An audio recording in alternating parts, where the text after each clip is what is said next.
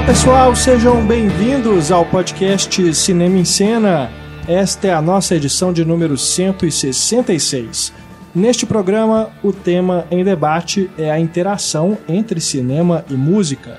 Aproveitando o lançamento do álbum visual Lemonade, da Beyoncé, a gente discute não apenas as influências cinematográficas por trás desse projeto dela, mas também outros trabalhos musicais que ganharam seus correspondentes visuais. É o caso, por exemplo, de Pink Floyd The Wall, o icônico álbum que ganhou um filme igualmente memorável. Também vamos falar sobre Tommy, da banda The Who, e ainda incursões cinematográficas de artistas como Daft Punk, Michael Jackson, Radiohead, Rihanna, Lana Del Rey e Bon Jovi, entre outros, que vamos lembrando aqui neste podcast. Eu, Renato Silveira, recebo neste programa Stefania Amaral, da equipe Cinema em Cena, Isabel Wittmann, do blog Estante da Sala, e Raquel Gomes, do blog Moda Útil. Com elas eu converso principalmente sobre a Beyoncé e seu álbum Lemonade, além da questão forte do feminismo que tem pautado o trabalho da cantora. E eu também converso com o Marcelo Seabra, do blog O Pipoqueiro, sobre The Wall, Tommy, entre outros. A edição e a mixagem de áudio deste podcast, mais uma vez, vez nas mãos e nos ouvidos do nosso querido Eduardo Garcia.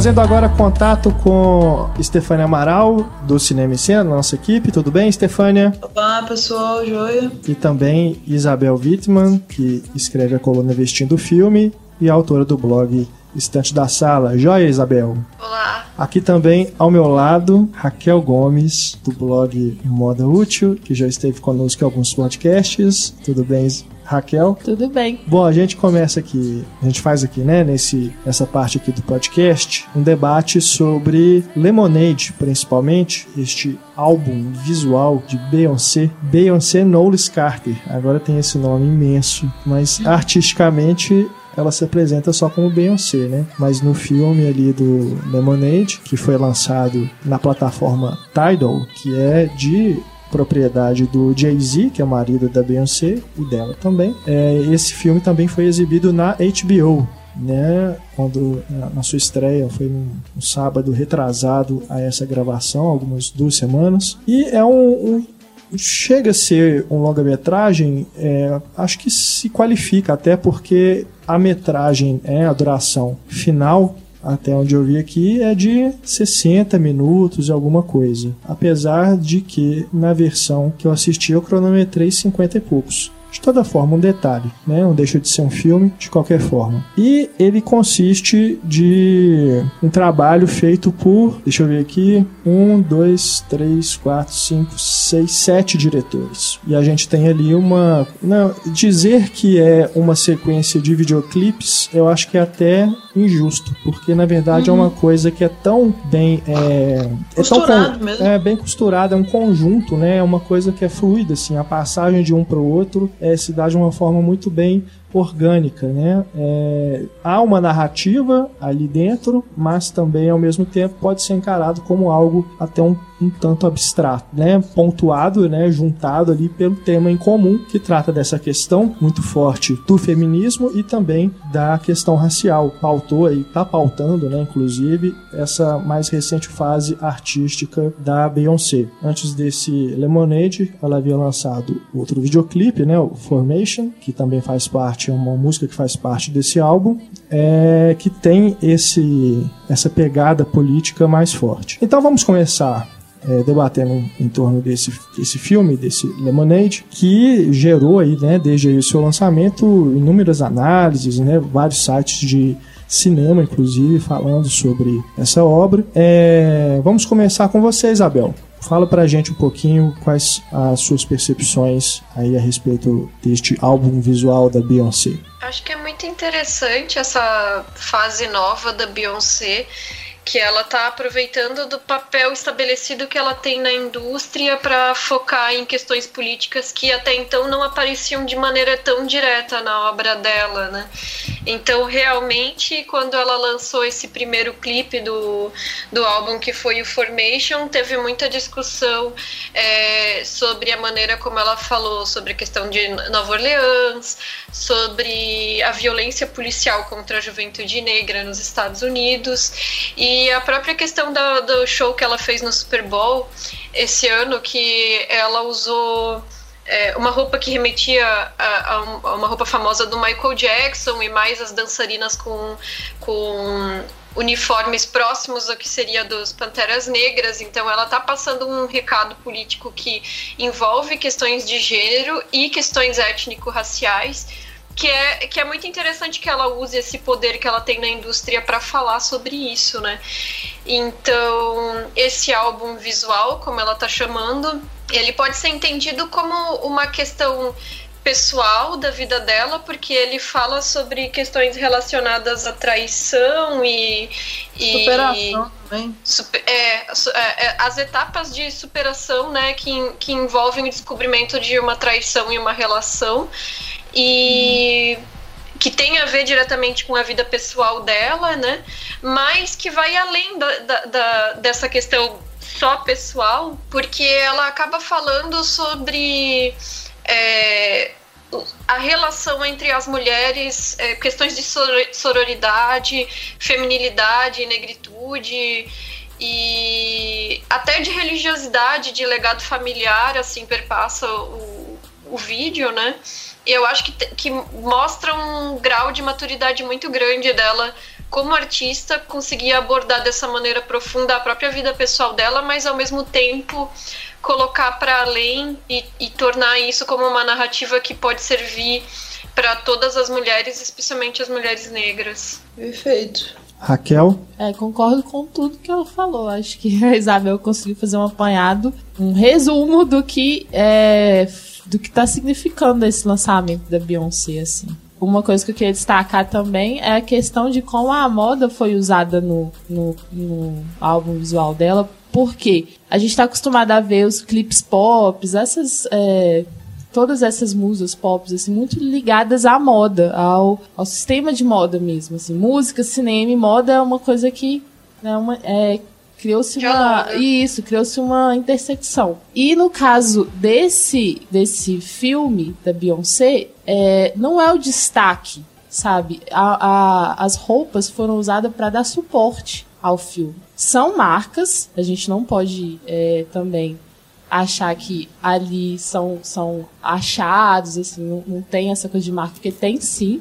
Inclusive o vestido icônico amarelo que ela usa é da uhum. marca Roberto Cavalli só que é sutil, sabe? Eles é, é, todo o figurino foi pensado para dar suporte mesmo. Ele não é, não é um objetivo de venda, não é um objetivo de, de marketing. Faz parte da narrativa. Então isso que eu achei é, bacana também. Não é tipo um figurino de show, né? Assim, é, puramente chamativo. Isso né? não é puramente chamativo, mar, que, que tipo também fosse objetivo, porque geralmente os vídeos pops, eles têm essa, essa pegada também para que as pessoas queiram as roupas, sabe? Agora, é, eu vejo assim que provavelmente as pessoas vão se interessar, mas não foi esse o objetivo, sabe? O objetivo maior foi que acompanhasse a narrativa da história mesmo, como, como os figurinos fazem com uhum. o cinema mesmo. Uhum. E é bem interessante realmente isso, como o figurino ele também puxa para a questão das raízes dela remetendo a essa estética do sul dos Estados Unidos, né? Colocando ela bem na Louisiana ali com as outras mulheres também com esse mesmo visual. Tem diversos momentos em que existe essa questão do, do, do, conjunto de mulheres sendo retratadas, né? A Beyoncé e várias outras amigas, artistas que ela convidou para participar do clipe. E sempre com essa questão da, da raiz, né? Isso, muito interessante mesmo, porque é, é a cultura, né? É a afirmação da cultura. E é, conseguir, tipo, divulgar a beleza dessa cultura. Essa cultura uhum. também pode ser é, é, bela, sabe? Também pode ser desejável. Então é isso que eu achei bem bacana mesmo, na preocupação do, dos stylists que acompanharam a, a criação né, dos figurinos. Eu acho eu queria, que. eu queria destacar que em uma determinada cena tem um figurino que é de uma marca mineira. Porque eles Oh. têm. É, é, a marca chama JIC Couture e eles Legal. têm, é, e eles têm um, showroom em Nova York. A própria Beyoncé foi lá e escolheu, assim, então. Qual que é? Tem mineirice. É. Naquela parte, eu não sei. Eu não sei explicar direito, porque é muito rápido. Era uma tá preta e branca, ela tá dentro de um ônibus. Ah, sim. Isso. A- É, um, é, um, é uma espécie de um vestido com estampa geométrica. Mas é assim, eu achei demais, porque tem mineirice lá também. Bacana, bacana. Stefania. Bom, assim, a Beyoncé nunca conseguiu me atingir de uma forma muito profunda até agora. Porque eu conhecia pouco dela, assim, eu vi alguns clipes falava, ah, bacana, Beyoncé e tal. Mas agora ela destruiu comigo, assim, de vez. Tipo, foi um trem pesado, porque essa, essa constituição desse filme todo, essas etapas da superação, assim, ficou muito bem amarrado. As narrações que ela faz entre uma música e outra, né, é, são muito poéticas, assim, muito... Se eu não me engano, são bizarros. poemas mesmo. né? Sim, é, é muito bonito, muito bizarro, assim, e muito verdadeiro. Ela se expôs de uma forma, assim, É, a muito... exposição, a exposição acho que é o que mais tá fazendo assim o, o- passar essa verdade, né? É muito sincero, exatamente. E musicalmente, ela também é visível a evolução dela. Não só essa questão política e, e tudo mais, mas assim, parece que ela tá incorporando novos ritmos mesmo, assim, nas faixas e tal, nos, nos influências É, é, de outros estilos, assim, né? Uhum. E, então, fantástico o álbum. Eu só não gosto de Sandcastles, que é mais pro final, que é muito romântico, assim, muito melosa. que foi É, a, bobinha mesmo. A parte da tá tocando- cura. É, tipo, do perdão. é, assim. do É, perdão. é até bonito o, o trecho, ela tocando piano, assim, no- numa casa abandonada e tal, mas é só Ah, eu essa achei parte que eu lindo. gosto. Eu também achei As bonito. outras eu, assim, tô ouvindo freneticamente. É Até bom eu ouvir uma coisa diferente, né, do que eu costumo ouvir. Mas, assim, é muito legal, assim, todos os... Mas essa E a- que você não gostou, realmente, eu acho que é a que faz uma ponte mais direta com o que ela já tinha feito antes. Porque é uma balada, e ela já faz baladas há muito tempo, né? Sim, sim. É, é, é a- é a menos diferente, assim, que eu É. achei. É bem legal mesmo a influência de rock e de blues que tem. Que a gente É, tem sente assim, né? O Jack White, né, do White Stripes, que tem vários projetos. É, aquela Derry Lessons também é muito vintage. Six Inch, ela, ela fala de prostituição, né, de uma forma mais endeusada, assim, é muito bonita. Ela glorifica a profissão mesmo. E é a música mais pesada do álbum, gostei demais. E ele é muito assim, esteticamente impecável também, né, o Lemonade, o, o trabalho final. Com certeza. Todos, todos os capítulos eles são muito bem é, filmados, fotografados e, e como o Renato falou, mesmo tendo diversos diretores, funciona no, no- no- é, fluindo como um filme só, né? Sim, Uhum. sim. é, e as influências é, cinematográficas ali são inegáveis. Agora, ah, só, só completando aqui, dando a minha opinião a respeito é, da música, eu também nunca fui muito fã da Beyoncé musicalmente, apesar de algumas músicas é, me agradarem. É, em relação a esse Lemonade, eu acredito que, assim como outros álbuns, você escutando com recorrência, você vai encontrando é, qualidades e, e outras coisas com que você se identifica mais, né, musicalmente falando. De inicial, inicialmente, é, eu, eu, eu- mas na, na verdade assim, eu acho que está acima do gosto. O que ela consegue é, fazer com esse projeto está acima do gosto. Eu acho, como a Isabel falou, ela utilizar da posição dela como artista, como celebridade, de uma voz que as pessoas escutam né, na indústria e também é, no- da recepção né, do público, ela se colocar dessa forma politizada é muito importante. Né? Se, acho que se ela tivesse feito isso no começo da carreira, por exemplo, ela não seria ouvida, não teria de forma alguma a mesma repercussão. Com esse status que ela já tem hoje, ela fazer isso, colocar essas questões, eu acho que ela está fazendo, está é, tá cumprindo o papel dela, o papel social dela como artista. E essa questão é, que acontece ali de bastidor, que eu acabei me deparando aí na hora que eu estava fazendo a pesquisa sobre o projeto, essa questão de bastidor, né, questão pessoal, que ali uhum. há, uma referência, problema que ela teve com o marido, né? Exato, é uma possibilidade, né? Isso aí você vai encontrar mais informações em sites de fofoca, né? E não exatamente aqui no podcast ou em outras fontes que dizem respeito ao vídeo em si mas uhum. a gente vê que de qualquer forma é, a questão pessoal é muito forte ali no filme também porque tem é, imagens de arquivo né aquelas cenas lá gravadas dela com a criança né a filha e tem também aqueles momentos em que o Jay Z mesmo aparece enfim é, é... casamento deles exato né então ela grávida ela consegue Mas... misturar isso e mais ao mesmo tempo não de, não vira uma coisa narcisista né? Ela está uhum, ela tá se expondo, ela está se colocando ali, mas ao mesmo tempo isso serve como uma ponte para o público se identificar com o que ela está dizendo. Então por isso que Sim. quando eu vejo no começo do, do filme, né, que tem a, a parte é, que ela sai quebrando as coisas na rua, né, com o bastão de beisebol, isso ali diz muita coisa, né? Não só uma, uhum. não é só um desabafo, desabafo pessoal dela. Isso ali é para toda uma sociedade para toda uma isso para toda uma questão é uma questão catártica para é, não só é, de, acho que é, é muito forte a questão do feminismo nesse ponto e também a questão racial né? Porque ali chega um momento que, você, que você não tolera mais as coisas, você dá vontade que tem de sair quebrando tudo na rua mesmo.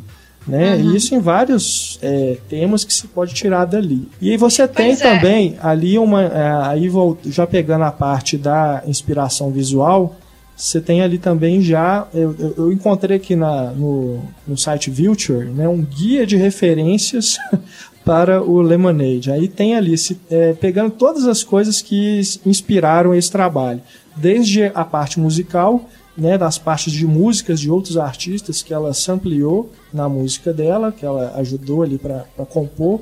Aí a gente tem no Hold Up a música do, da banda Yes, né, Maps. É, depois uhum. tem, tem uma outra que tem um, um, pedaço de Led Zeppelin. Eu tenho que escutar de novo porque enquanto eu vi o filme eu não percebi.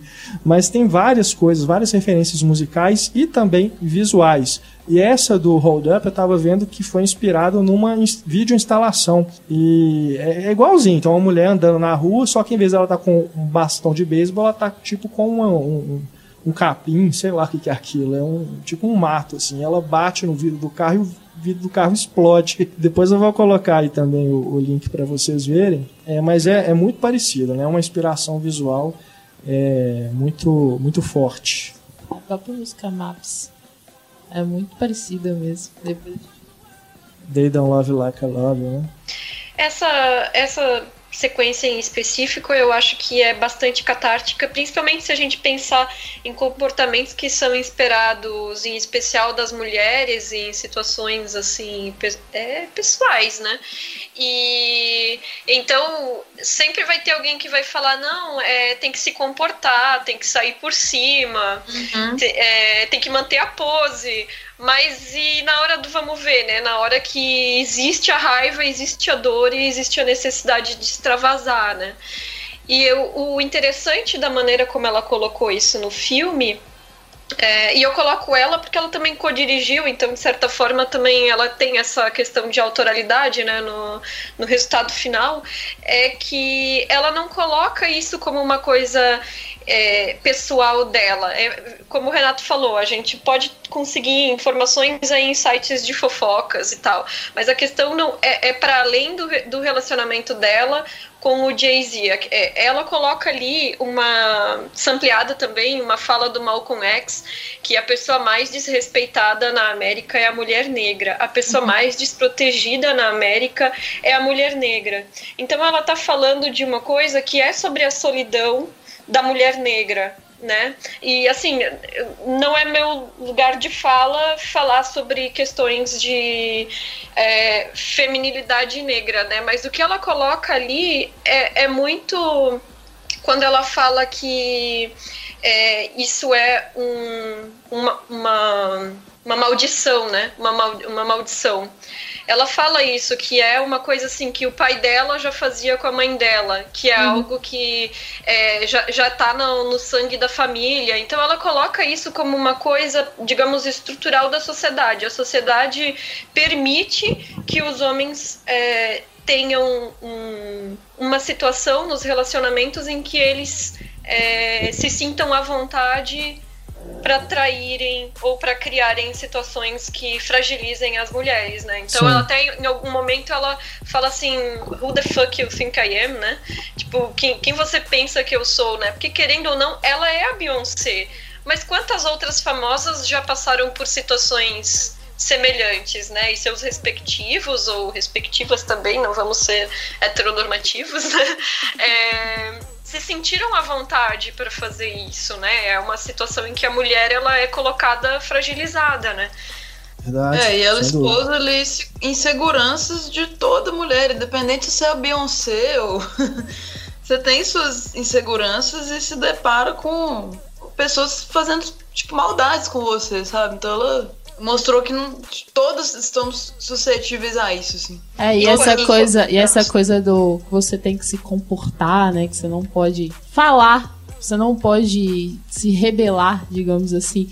Aí leva aquele estereótipo que existe de mulher maluca, ciumenta. Uhum. Então, eu acho, uhum. né, isso é, remete a isso também esse estereótipo de ah, se a mulher tá reclamando, se a mulher é ciumenta, ela é uma maluca, ela tá descontrolada é, tem problema uhum. psicológico, é, tem problema psicológico, que a gente viu que já foi levado até para outros, outros, outras justificativas, até políticas, enfim.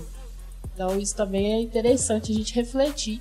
Quanto que até nisso a mulher sofre opressão, né? Até pra, até e... pra falar dos seus sentimentos. Assim. Uhum. E quando se trata de relacionamentos que envolvem grupos minoritários, vamos colocar assim, né? É, existe um problema que é o fato de que essas pessoas geralmente são colocadas como modelos, né? E, e são tratadas como além de seres humanos, né? Então, a Beyoncé e o Jay-Z, no caso com um relacionamento afrocentrado, eles acabam virando um modelo de comportamento, né? Ou outros casais, tipo o Neil Patrick Harris, que o marido dele esqueci o nome dele agora, que eles sempre postam fotos fofinhas com os filhos no Instagram e tudo. E aí vira aquela coisa: é, é um casal de homossexuais, eles têm que ser a bandeira perfeita do relacionamento entre uhum. homossexuais, né? E, e isso não funciona assim, né? As pessoas elas são passíveis de falha, né? E por que, que esse tipo de cobrança não existe em relação a, a casais héteros ou casais brancos, por exemplo? Né? Muito bom. Sobre agora as influências cinematográficas, eu assisti a um vídeo, acredito que vocês também devem ter visto, comparando né, lado a lado cenas do Lemonade com cenas de filmes e outros é, outras inspirações visuais que os diretores do Lemonade tomaram. É, e, te, e, sobre isso, eu, eu, acho que é um vídeo bem legal, que faz ali uma comparação é, em alguns momentos muito acertada, porém gostaria de fazer apenas algumas duas observações que eu não concordo, porque virou uma coisa que eu concordo com o que o crítico norte-americano Glenn Kenny falou outro dia no Twitter, que nós chegamos a um ponto em que filmar uma árvore, qualquer pessoa fala que é uma inspiração no Terence Malick. Uhum, e sim. esse vídeo, para mim, eu, se, se, bobear, o Glenn Kane falou porque viu esse vídeo. Porque foi mais ou menos na época que ele foi lançado. Porque, eu acho cara, que foi no mesmo dia. Eu acho que, assim, tem coisas ali... É a mesma coisa da cortina vermelha. Você põe uma cortina vermelha e fala que é inspirado no David Lynch, puxa vida. Né? E, e principalmente ali na questão do Lemonade, não evoca em nenhum momento, pelo menos para mim, um filme do David Lynch só porque tem uma cortina vermelha e um palco. Porque aí senão a gente vai falar também que é inspirado no Baz Luhrmann, né? É, é. Eu acho que tem coisas que são, é, que são muito é, amplas para você dizer que ah, mostrou isso ali, ah, é porque se inspirou, é baseado, é homenagem a não sei o que. Referência. Né? Uhum. A questão do Melick, eu acho que é, nessa coisa de filmar uma árvore no contra-plongé é a mesma coisa. Você já começa a falar que isso ali é árvore da vida, é não sei o que. Mas uhum. tem momentos, claro, ali no filme que eu acho que sim. Podem, o diretor ou diretora que fez a parte, eu não, eu não, consegui ainda aqui identificar o que, que cada um fez, não. Tá? Me desculpem é, se eu não estou ligando uma, uma parte do, do, do filme ao diretor correspondente. Mas eu acredito que o artista deve ter se inspirado, sim, na, no, na, nesse estilo mais solto de câmera que o Melick costuma usar, principalmente em relação à natureza, né? Filmar ali mato, água, essas coisas que aí acaba se evocando uma coisa mais poética e lírica, né? Mas em relação ao David Lynch, cara, eu acho que já forçaram muito a barra. Pois é. Aí fica parecendo até que não é autêntico, porque remete a outras coisas, né? De certa forma, tipo, como se fosse um, um plágio. É. Uma colagem de referências. É. Tipo, só porque eu achei uma comparação, aí não, quase que tenta tirar a originalidade. É, porque se a gente for ampliar demais nesse sentido, a gente vai, vai poder faz, falar que qualquer coisa é referência de qualquer coisa. Entendeu? Mas é, é tudo assim, na escrita também é assim, é, é sempre Sim. assim. Musicalmente, a gente é influenciado até sem saber. Você, você lê uma coisa, aquilo vai te influenciar depois, você não pode nem, nem lembrar de onde que você tirou. É. É assim mesmo, é complicado falar em originalidade, autoria total, né? Exato. E não só a árvore ali, se tratando do, do Terence Malick, mas também o campo, né? Que várias vezes aparece no filme, nessa comparação, ele sempre colocava umas cenas do Árvore da Vida e tal, com o campo, para dizer que era a mesma coisa. É. Muito forçada a comparação. E, mas aquela, aquela abertura que ela tá no palco realmente, eu não lembro qual era o que foi usado na comparação desse vídeo, mas me lembrou Cidade dos Sonhos, sim. É, porque tem aquela cena ali no Clube Silêncio, né? Que Sim. tem aquela, aquela coisa toda. Mas o David Lynch já usou cortina vermelha em várias outras ocasiões, né? Inclusive no Twin Peaks. Ah, sim. É o que se associa uhum. diretamente a ele porque é recorrente. É uma imagem recorrente. Mas eu não uhum. sei. É, eu, eu, digo assim, que não evoca aquele, aquela atmosfera onírica que a gente encontra nos filmes do David Lynch, que vai ah, mais não. pro lado do surrealismo, inclusive, né? Uhum. Aqui eu acho que é uma outra pegada. Claro, se você for entrevistar. Momentos, sim. sim. não, tem sim. Eu, eu, tipo, mas eu digo é, assim. pular do prédio, cair no, num, numa água, assim, tem alguns momentos é, meio é oníricos. Mas é não é diretamente da água. realmente. Não, não, não é aquele tipo de onírico dele. Essa parte Sim. inicial da água, eu acho que funciona dessa maneira onírica, mas é porque justamente ela tá, parece que está querendo dizer a questão do renascimento, né, através da água. Uhum. Mas é, é uma etapa de cura, né? Mas não funciona nesse sentido lintiano aí. É, claro que às vezes você conversando com o, o diretor responsável, ele pode falar, confirmar que né, uma referência para ele ali foi o David Lynch.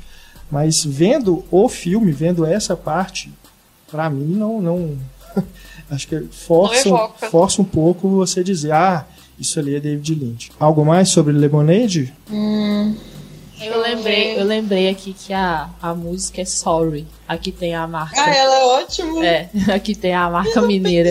ah, é, a música Motherfucker, tipo, vou pra night e foda-se você, muito bom. É aquela que ela fica fazendo tipo um rap assim, tá a câmera se é. xingando, motherfuckers. É, mostra o dedo assim pro alto. Preto e branco, né? Sai com os garotos, não tô pensando em você, sabe? é legal mesmo. Muito bom. É a questão do nome, né, do, do disco, né, que remete diretamente a ela, ela pega a receita da avó dela, né, acho que é a da avó dela, de limonada, né, Sim. com uma cena do discurso dela numa festa, dizendo que é a vida dá limões, né. Sim. Faça limonada. Sim, sim. É o finalzinho de. Acho que de Sorry mesmo. Acho que é. Que tem eu, essa. Eu, que tem eu não gravei pelo nome das músicas, eu gravei pelas etapas. Uhum. É, tem as, tem as o... etapas da superação. É, tem os capítulos do filme, né, que são diferentes do nome das, das músicas em si, não é? É. é. Isso. É. Intuição, deixa eu ver, eu tô com o script do filme aqui. Negação. Negação, raiva, apatia, vazio, perda, accountability, como é que traduz? Não é sei. é confor tipo conformismo, sei lá. Tem apatia. Reforma, perdão, ressurreição, esperança e redenção. Uhum. Tem também uma, uma cena ali no Lemonade que aparece um disco da Nina Simone ao fundo, né? E eu hum, acho sim. que aí a gente também faz uma ligação direta com a própria carreira da Nina Simone, que em certo momento, como a gente viu no documentário indicado ao Oscar, é, que ela passou a adotar um ativismo político bem forte. Uhum. E isso acabou detonando com a carreira dela, né? Naquela época uhum. em que havia muito preconceito, né? Mais, aliás, mais preconceito do que existe hoje. As coisas eram uhum. mais absurdas ainda. E eu acho que a referência ali foi bem clara, né?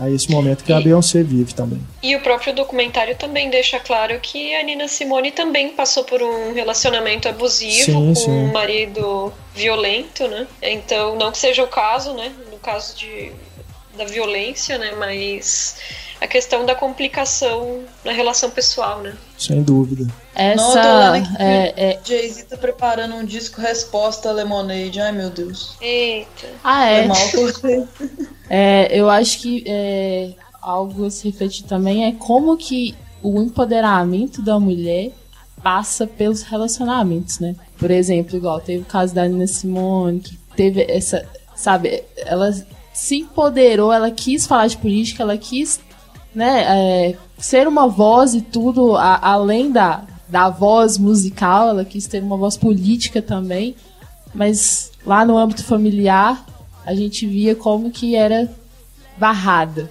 E da Beyoncé eu acho que ela retratando o relacionamento com infidelidade, sendo um relacionamento com infidelidade dela ou não, é um tema né, tratado no filme, também leva a gente a refletir sobre isso, sobre esse empoderamento que tem que passar pelo relacionamento, que tá muito ligado a isso. O que, que vocês acham, assim, de, do empoderamento da mulher tá ligado ao relacionamento dela, assim? Pois é, eu até fiquei pensando sobre isso, porque na, no capítulo da redenção ela fala especificamente, meus torturadores é, se tornaram meu remédio, né?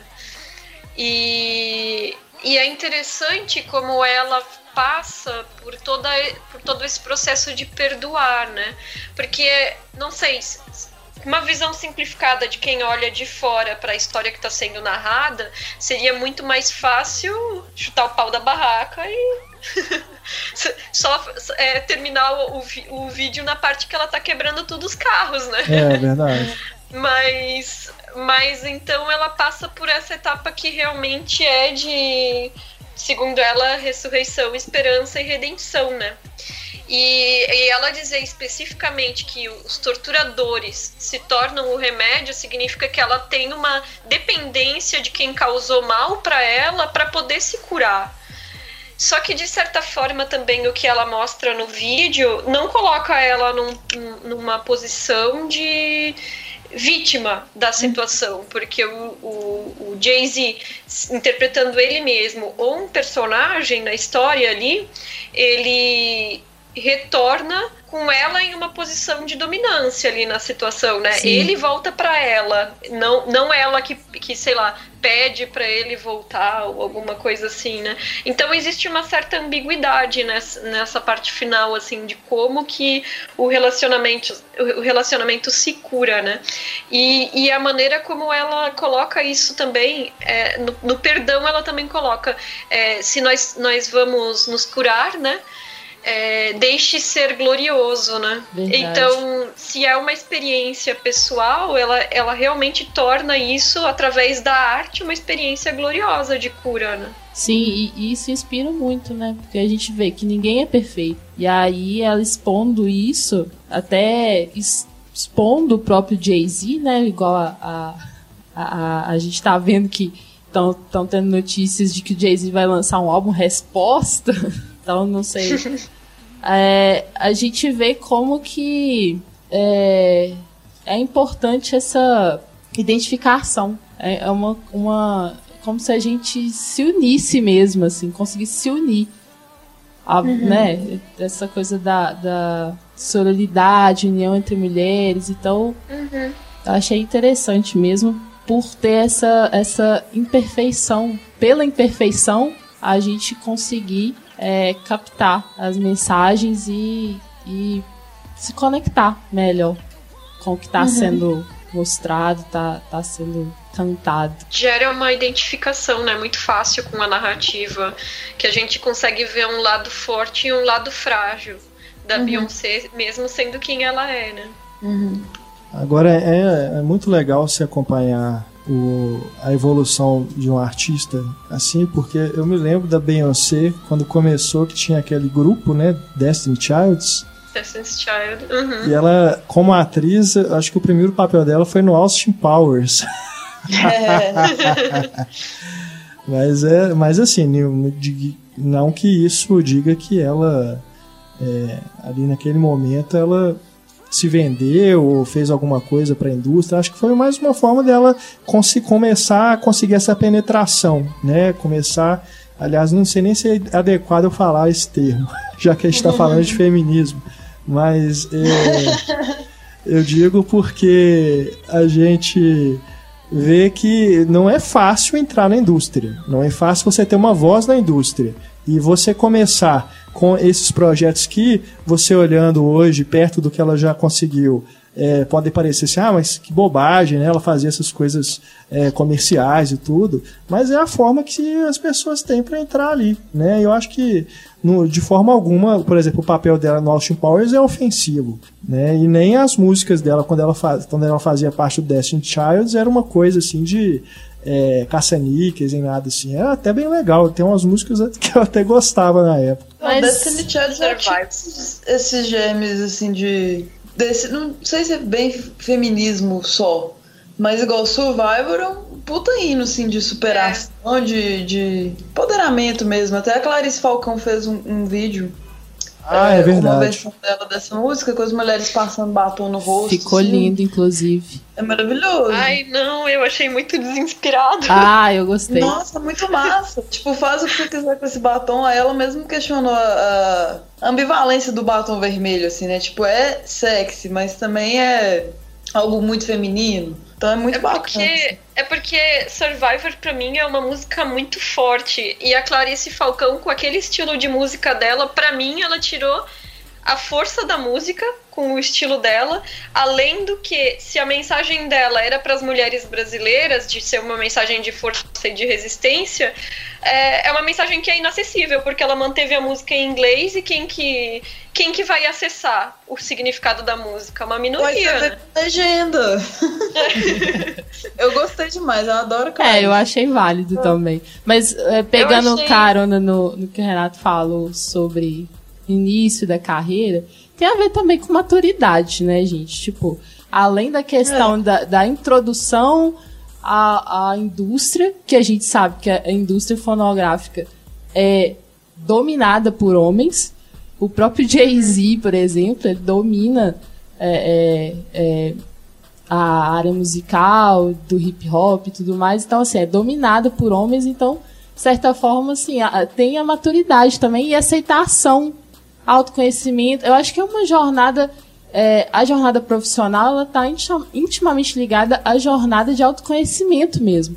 Então, assim, é um momento perfeito para o que está acontecendo na, na, na, vida da Beyoncé. Tipo, até pela, pela aceitação dela mesma, assim. E é o que acontece com as boas artistas, que você, se você acompanhar a evolução dela, às vezes ela começa tímida, sabe? Mas aos poucos ela vai tendo mais voz, mais firmeza. Por quê? Ela tá criando mais, mais maturidade, mais aceitação. É, e ainda continua comercial, não quer dizer que ela virou ah, uma é. artista B de forma alguma, né? Com certeza. Mas ainda dentro desse espaço ela faz fazer uma coisa muito diferente, muito autoral. É, só... e, e, e, que diz todo o que a gente vê, é, assim, no geral. Que não é tão, que, é que não é tão dançante. É. É, tem muita coisa dançante, ainda assim ela consegue colocar uma letra mais profunda, assim. E, e tá diferente mesmo do, do, que escuta na rádio, por exemplo. Sabe? Ainda é muito comercial. Até porque mas tem... é um passo. Um puta passo. Tem algumas músicas também que na rádio a gente só escuta remixado, né? Então é diferente uhum. da versão original. Sim. Agora, tem uma música anterior dela, que é aquela Who Run the World, né? Aquela ali uhum. também é um manifesto feminista, né? Muito forte. Foi, eu acho que foi ali que ela começou a expressar, né? Que ela colocou aquele feminist grande assim atrás no palco, é. no, no, show dela. É, mas você vê que é, é diferente a estética do clipe é outra, é, é, dançante, tem coreografia, tem dançarinas, então assim, é mais sutil. Essa, uhum. essa é a diferença de agora, né? E é. inclusive ela já tinha lançado um álbum visual antes. O anterior é um álbum visual também, só que não tem a mesma coesão do de agora. Porque no anterior uhum. eram, eram exatamente é, é, clipes separados, né? Para cada música tinha um uhum. clipe. E nesse não, a gente vê a coesão da narrativa e tudo mais. Mas essa essa ideia, então, pra você ver como que é amadurecimento mesmo. Porque ela já teve essa ideia antes, inclusive foi lançada da mesma forma, assim, de surpresa. De repente a Beyoncé lançou um álbum visual. Só que uhum. agora bem melhor e bem mais significativo. É, eu imagino que deve ter ficado caríssimo também, né? Não me parece que Não. deve ter sido orçamento de produção cinematográfica mesmo. Agora. Ah, mas pra ela dinheiro não é problema. Não é né? é problema, não é problema. E como você. É fazer o que quer. E como você bem disse, continua sendo comercial. Porque, por exemplo, eles lançaram, eles blindaram o lançamento desse, né, desse projeto, porque só tem como você assistir, a não ser, né, quando teve exibição na HBO, só tem como você assistir na plataforma Tidal, que você tem que pagar, uhum. tem que assinar e se você vai no YouTube, você encontra só trailer, porque eles estão derrubando todas as tentativas de é. usuários de colocar lá alguma coisa, né? Sim. E com... Até as músicas individuais, os clipes, assim, tipo, você clica e é outra coisa. E aí tinha soltado, eu assisti no Facebook da, da Beyoncé, não sei se é o nacional, tava o Lemonade todo lá, no outro dia já, já tiraram, então o negócio... Não, não era um oficial. Inclusive esses vídeo ensaios, né? Esse da análise comparativa com outros filmes e tal, ele já foi postado no Vimeo, eu acho, umas duas ou três vezes, porque toda vez derruba. Uhum. Uhum. É, mas com certeza eles estão querendo alavancar as assinaturas da, do Tidal, porque ele está em terceiro lugar na preferência dos usuários, eu estava lendo que o primeiro lugar é o Spotify, né? O segundo é a Apple Music. E em terceiro que vem o Tidal. E assim, com uma diferença de assinantes muito grande. Enquanto a Apple Music, Music tá com 11 milhões, isso já deve ter aumentado. A, a, a Tidal tá com 4. Então, assim, é fato que também eles pensaram numa forma de é, aumentar as, as vendas de assinaturas da plataforma da família, né? Ah, e tá certo, gente. A indústria fonográfica tem que sobreviver de alguma forma. Ué. Depois do, uhum, do advento da MP3, o negócio mudou, né? A indústria mudou. Então, os artistas têm que encontrar formas de, de ganhar dinheiro mesmo. Então, como é que eles vão sustentar o, o, o se sustentar, né, é, artisticamente e profissionalmente? Tem que cobrar mesmo. E as pessoas têm que pagar. Não tem dessa. A gente quer às vezes quer tudo de graça na internet, né? Mas para você ter uma coisa de qualidade, tem que pagar, uai. Você tem que estar disposto. E pelo que eu vi é, é, no Tidal, eu não sou assinante, mas eu, eu vi os planos lá, né? Os preços não é uma coisa cara. É, é como se você fosse um assinante, sei lá, do, do, é, do Netflix, do, do Spotify, alguma coisa assim. Você está pagando uma coisa, mas você tem acesso àquilo com qualidade, né? Não é você pegar uma coisa é, um arquivo baixado de não sei aonde, com uma compressão na, na música e tal, porque ali você tem a qualidade de CD.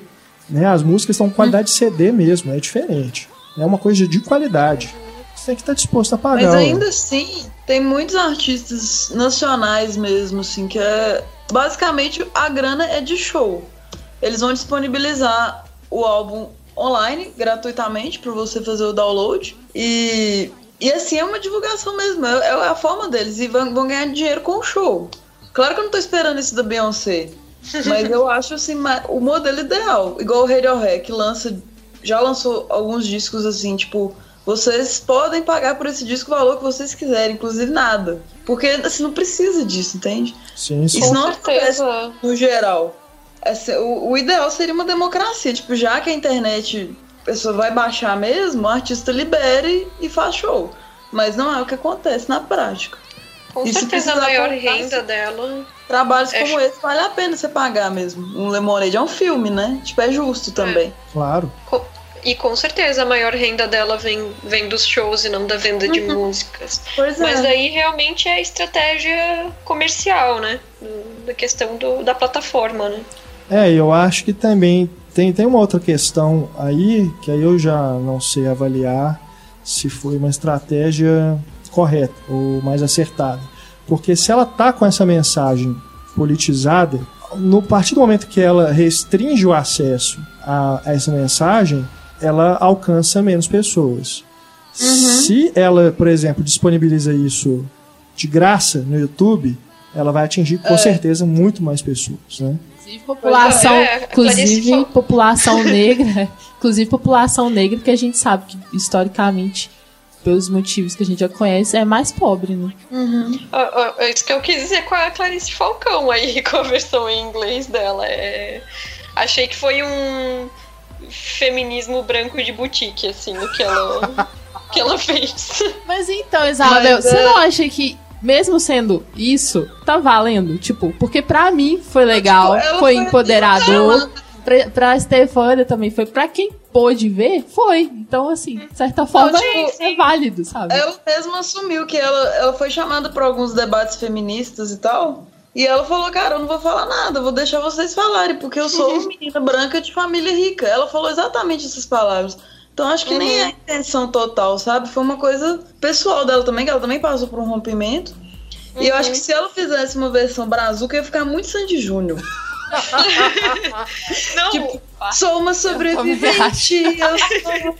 Não, eu não digo é verdade. Tipo, dessas versões horrorosas, assim, né? Roupa nova, tradução e tal. Mas sei lá por que, que ela não. Ela poderia ter pego outra música. Não sei, eu não sei. Mas é que eu acho que a mensagem se perdeu ao manter a música em inglês, sabe? Realmente. Mas, mas, mas, ah, Raquel, eu acho, acho válido mesmo. Acho que tem espaço. Tem espaço para tudo, né? Assim, em termos de transmitir a mensagem, né? É, e eu gosto é, da, acaba, acaba que... da discussão que gira, né? Porque discutir sobre já é um ganho, assim. É, no dia é, que ela lançou, é... Também, a proposta do clipe é fenomenal, assim, tipo, essas mulheres unidas, assim, com esse batom, assim, eu, eu pirei. isso, isso não veio depois daquele vídeo da Jutut, eu acho. Foi depois. Não sei. Não sei se imediatamente depois, mas foi depois. O da Jutut veio depois, antes. Né? É, o da Jutut veio antes. Veio antes. Eu lembro é, quando eu assisti. Ah, agora é, expliquem, expliquem para o ouvinte o que vocês estão falando, eu já me perdi. Juju, é, ela é massa. Pra quem não acompanha, é. né, o, o canal da, da moça.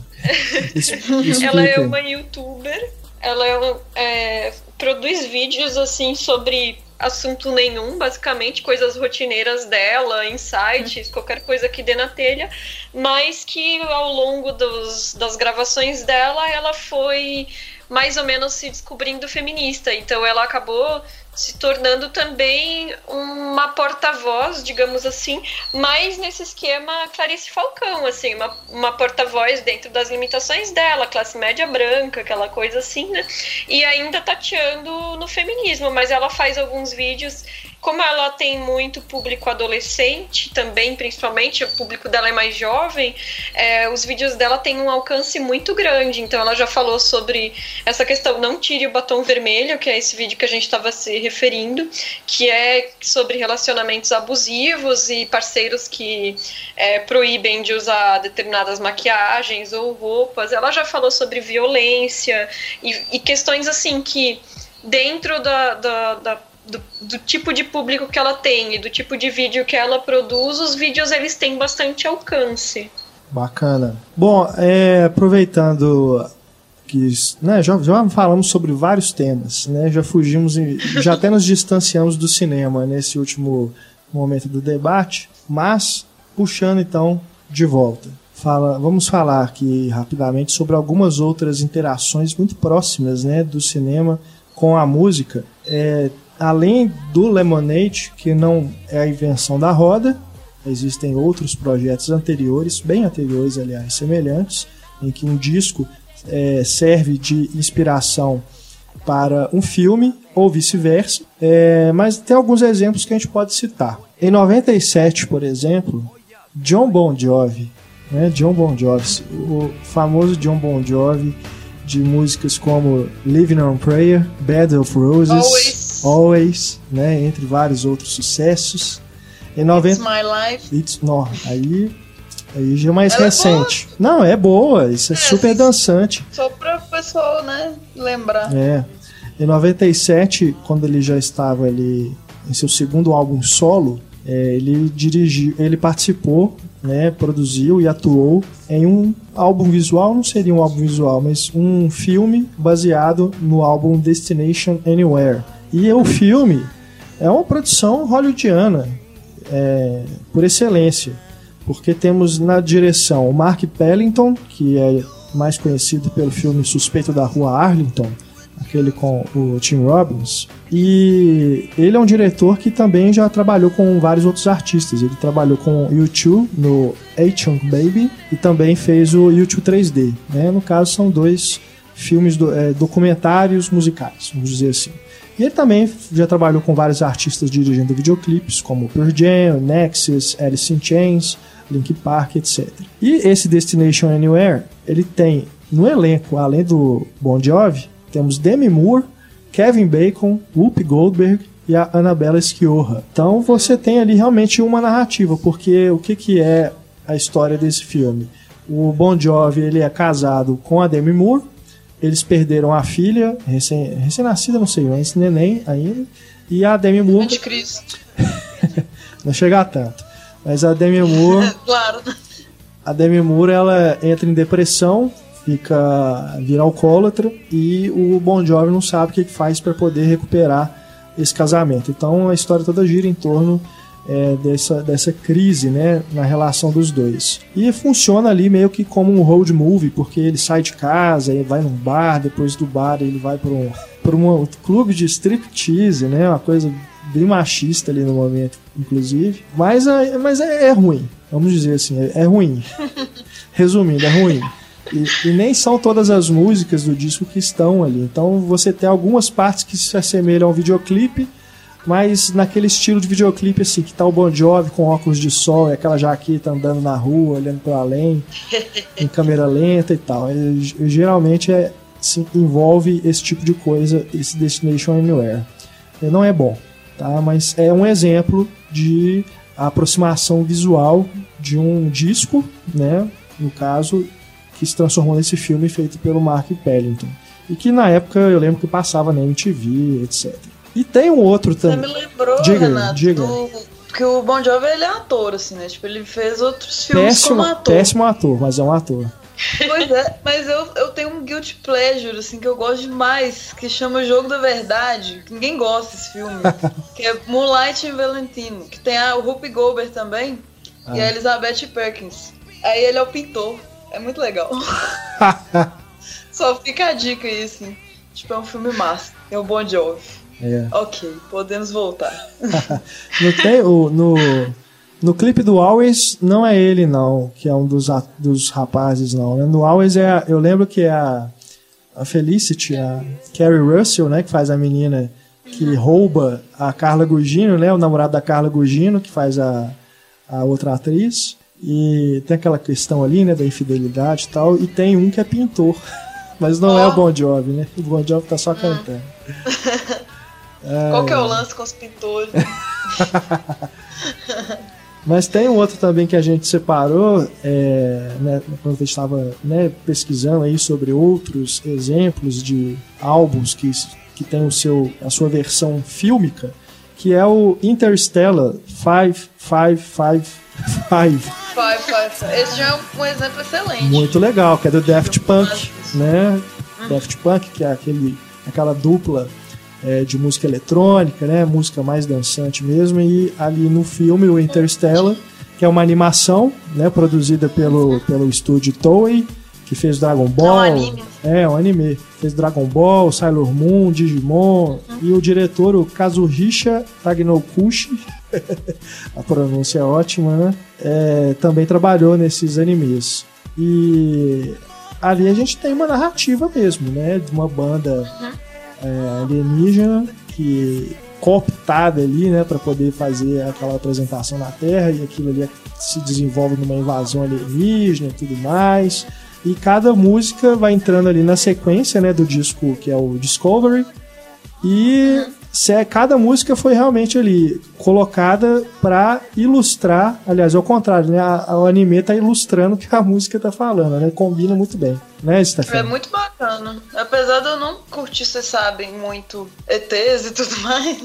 tipo, é muito bonitinho, é muito divertido e, e super casou com a música. Todas as músicas são muito legais. Eu adoro Interstellar. 5555. É. Já vi várias vezes, assim, muito bom. Esse 5555, são quatro 5, né? É, no subtítulo tem lá, o, eles substituem o S pelo número 5. Então a gente tem quatro 5 no título. The History of the Secret Star System. É, o Secret Star System. Exato, Stories. Secret o- Star System. O Daft Punk Nossa, aparece, né? Tem uma ponta, né, do Daft Punk no, ali na, naquela cena da premiação, eles aparecem, é como se fosse um Oscar, né? Eles estão na plateia. Tocando. Eles estão na plateia? É, não, é porque a banda é outra. É, a realmente, banda é outra, né? É. Mas é bem legal, cara. Muito eu gosto massa. muito. Esse é totalmente indicável. E tem ele no YouTube na íntegra, né? Assim, pelo menos tinha. Sim, sim. É verdade. Bom, aproveitando que a gente está falando dessa interação cinema-música, vamos falar também de videoclipes um pouco. Mas antes a gente podia citar também um filme do YouTube, né? Ah, sim. É o Linear. Esse do YouTube foi dirigido pelo Anton Corbijn, que já tinha trabalhado com a banda. Ele é um diretor de videoclipes também, fotógrafo, né? E já fez filmes que eu gosto muito, né? Como Um Homem Misterioso, com o George Clooney, e também aquele com o Philip Seymour Hoffman, O Homem Mais Procurado. É um diretor Tem bem aquele legal. mais antigo também do. do. Joy Division. Ah, sim, Control. É, sim, Control. sim, que é Preto e branco. muito bom aquele filme que fala sobre o Ian Ian Curtis. Curtis, né? É realmente muito bom. Ele dirigiu. E no, nesse caso do filme do YouTube, o Linear, ele veio como um extra, né, no álbum, o No Line on the Horizon. Você tinha que usar um código para poder assistir na internet ao filme. É, o, C- o filme vinha no CD. Você colocava o CD no desktop e aí você conseguia assistir através do CD o filme. E eu, eu não tô me lembrando se tem um fio narrativo. Tem, tem uma narrativa, mas não tem diálogo. Tem um personagem principal. Ele é um policial que faz ronda com uma moto. Só que por algum motivo ele quer voltar pra casa. Ele tá em Paris e ele quer voltar pro país dele, que não é a França e tal. Então é, é mais uma experiência visual e sonora, assim, tem essa narrativa da, da vontade dele de voltar pra casa, mas não tem diálogo. E aí é muito. é, é tem muita paisagens, porque aproveitando que o Anton tem é, esse know-how de fotógrafo, então é um filme muito bonito, assim, visualmente. E como o tema do, do, do álbum, como todos são ho- horizontes, né? O próprio nome dele é No Line on, on the Horizon. Ele trata muito disso, de que o horizonte não é linear, ele se modifica. É, e a busca desse personagem é, pela casa dele, ele acaba descobrindo assim que isso também muda, que a casa dele também muda. assim. O território de a que ele pertence também é, é- não é fixo, sabe? Tá, tá em mudança. Então é uma, é uma viagem visual e sonora de autoconhecimento, digamos assim, com muitas imagens bonitas de paisagens, de lugares, é, geografias mesmo. E acompanha, e assim, acompanha o disco muito bem, muito bem. Realmente muito bonito mesmo. Tem alguns trechos que dá pra ver no YouTube. Então, Lana Del Rey tem o Trópico, que é um filme também, dirigido por Anthony Mandler, um diretor não tão conhecido assim, deixa eu ver o que, que ele fez. Ele é mais Mas não diretor. é exa- Ele é mais diretor de videoclipe. Uhum. É, mas não é bem um álbum dela, não, esse Trópico. Mas também não é só uma junção de videoclipes, então ele é um, um filme mesmo, é um curta, né? Que tem 27 minutos. São mais esses singles da Alana, não foram lançados em nenhum disco de estúdio. É, e ele tem algumas coisas Lemonade, eu tava revendo, não, não lembrava, mas tem a narração também dela, a narração poética dela, ligando uma coisa à outra. A Isabel assistiu também, ela achou meio clichê, né, Isabel? Achei. Porque ela, assim, eu, eu, gosto. Eu gosto mais do, do resultado final do Lemonade. Mas é um, é um mundo bem próprio, assim, da, da, da Lana Del Rey nas canções dela. Ela sempre cita a Merlin, o Elvis, Jesus Maria, às vezes, na, nas composições dela, especificamente nessa Body Electric, que, que começa o filme. Então tem esses personagens, assim. E ela mexe sempre com o sagrado e o profano e conceitos paradoxais, assim, tipo, a mulher como santa, como prostituta. Tipo, ela é uma stripper no, no filme, ao mesmo tempo ela, ela tem um namorado tal, ela vira Nossa Senhora, assim. Então eu, eu acho muito interessante. Ele tem uma estética meio Bazuma, assim. Ah, tudo se está explicado é, agora. Né, vocês entenderam tudo que eu gostei, né? Mas é bom, eu, eu acho que ele decai bastante da metade pro final, assim, as músicas já não são tão legais, fica um negócio mais paradão, assim. Mas o, a primeira metade dele é fenomenal. Eu indico demais. Acho que tem no YouTube também, eu assisti no YouTube na época. tem no YouTube. É, pois é, eu, o que me incomodou no, termos narrativos mesmo, curta da Lana Del Rey, foi justamente essa dicotomia que ela coloca de pecadora e santa, então ela interpreta um, numa cena inicial ela é Eva, depois ela é Maria, assim, acho uhum. que é, é o tipo de imagético assim bíblico que já está um pouco batido e ela interpreta uma stripper, mas ela é uma stripper vestida, né? Assim, ela tá sempre no máximo de top e uma calcinha grande. E aí a gente percebe que o diretor é, ele faz meio que um esquema que chama male gaze, né, que é o olhar masculino, porque as cenas elas exploram muito o corpo das outras mulheres. Todas as figurantes elas é, elas fazem o strip, elas dançam provocativamente e a Lana Del Rey tá ali no meio, sendo a stripper que não faz strip, sabe? Ela é tipo a Jessica Alba em Sin City. É.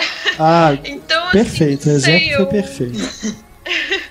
não sei, achei, achei clichê o uso dessa contraposição da imagem de, de pecadora versus santa. Quando se trata de feminilidade, esse é o tipo de visão que geralmente não parte das mulheres, né? Então é interessante que ela adotou essa imagem para si, né? Essa dualidade e o clipe ele reflete bem que o olhar é o olhar do diretor e não o olhar dela. Não sei, eu acho bem conectado assim com as letras e tal, com é, o próprio conflito que ela tem mesmo. Se você assistir na versão legendada, quem, quem for assistir, entre essas duas coisas, assim, entre desejo, amor, sabe? Entre profanação mesmo, dizer, tipo, vou pra night, vou pra putaria, entendeu? Eu quero é isso. E o corpo uhum. e a uhum. alma, eu acho interessante. Eu gosto. Apesar de, assim, tem tanta coisa clichê, né, no mundo, apesar disso tudo, eu ainda, ainda gosto bastante. Não, não é algo tão inovador quanto o Lemonade. Então, mas, mas essa questão da, da profanação, né? O problema que eu, que eu vejo é que não é como se fosse o olhar dela pensando agora eu vou fazer, ir pra night, igual tu falou, e sei lá, festar todas aí, alguma coisa assim. O, o olhar parece ser um olhar de fora, fora da narrativa dela. Como se ela estivesse desencaixada. Ela não é o sujeito da história, ela, ela vira um objeto dentro da história. Como se fosse um voyeur, assim, né? De é, isso. E um voyeur que. Acompanhando é, o desenrolar da, da, da, da narrativa dela, mas de uma forma voyeur mesmo, assim. Isso, e, e, e um voyeur que fetichiza todas as outras mulheres do clipe, menos ela, porque ela acaba que é a, a estrela ainda, né? Então era, é como ainda, ainda coloca essa coisa, talvez um pouco puritana, de que se ela tivesse fazendo o mesmo que as outras, não pegaria tão bem, sabe? É, eu não consegui olhar por esse lado, não, mas ok. talvez eu esteja lendo demais no, no Por, É, muito aquelas Judith Butler, tô brincando. Eu acho que vale a pena a gente falar sobre os videoclipes também, um pouco. E claro que a gente não vai falar de todos os videoclipes aqui, nem fazer uma lista enorme, porque são muitos, né? E o podcast aqui não foi é, feito para isso, acho que nem caberia. Mas a gente é, tem... uma coluna cine clipado que vocês vão ver vários exemplos. Exato, isso que eu ia falar. A gente tem no Cinema em Cena, a Cine Clipado, né? Uma coluna que eu tenho muito orgulho de ter criado e levado para o cinema em cena. E ela já teve vários autores e atualmente tem a curadoria e autoria da Stefani, que tem feito ali um belíssimo apanhado de videoclipes novos que estão saindo e também fazendo é, uma seleção né, em alguns posts de dentro de algum tema. Né? Então vale muito a pena você acessar lá o Cineclipado e conhecer todos esses videoclipes que a gente tem é, falado sobre eles lá no Cinema em Cena.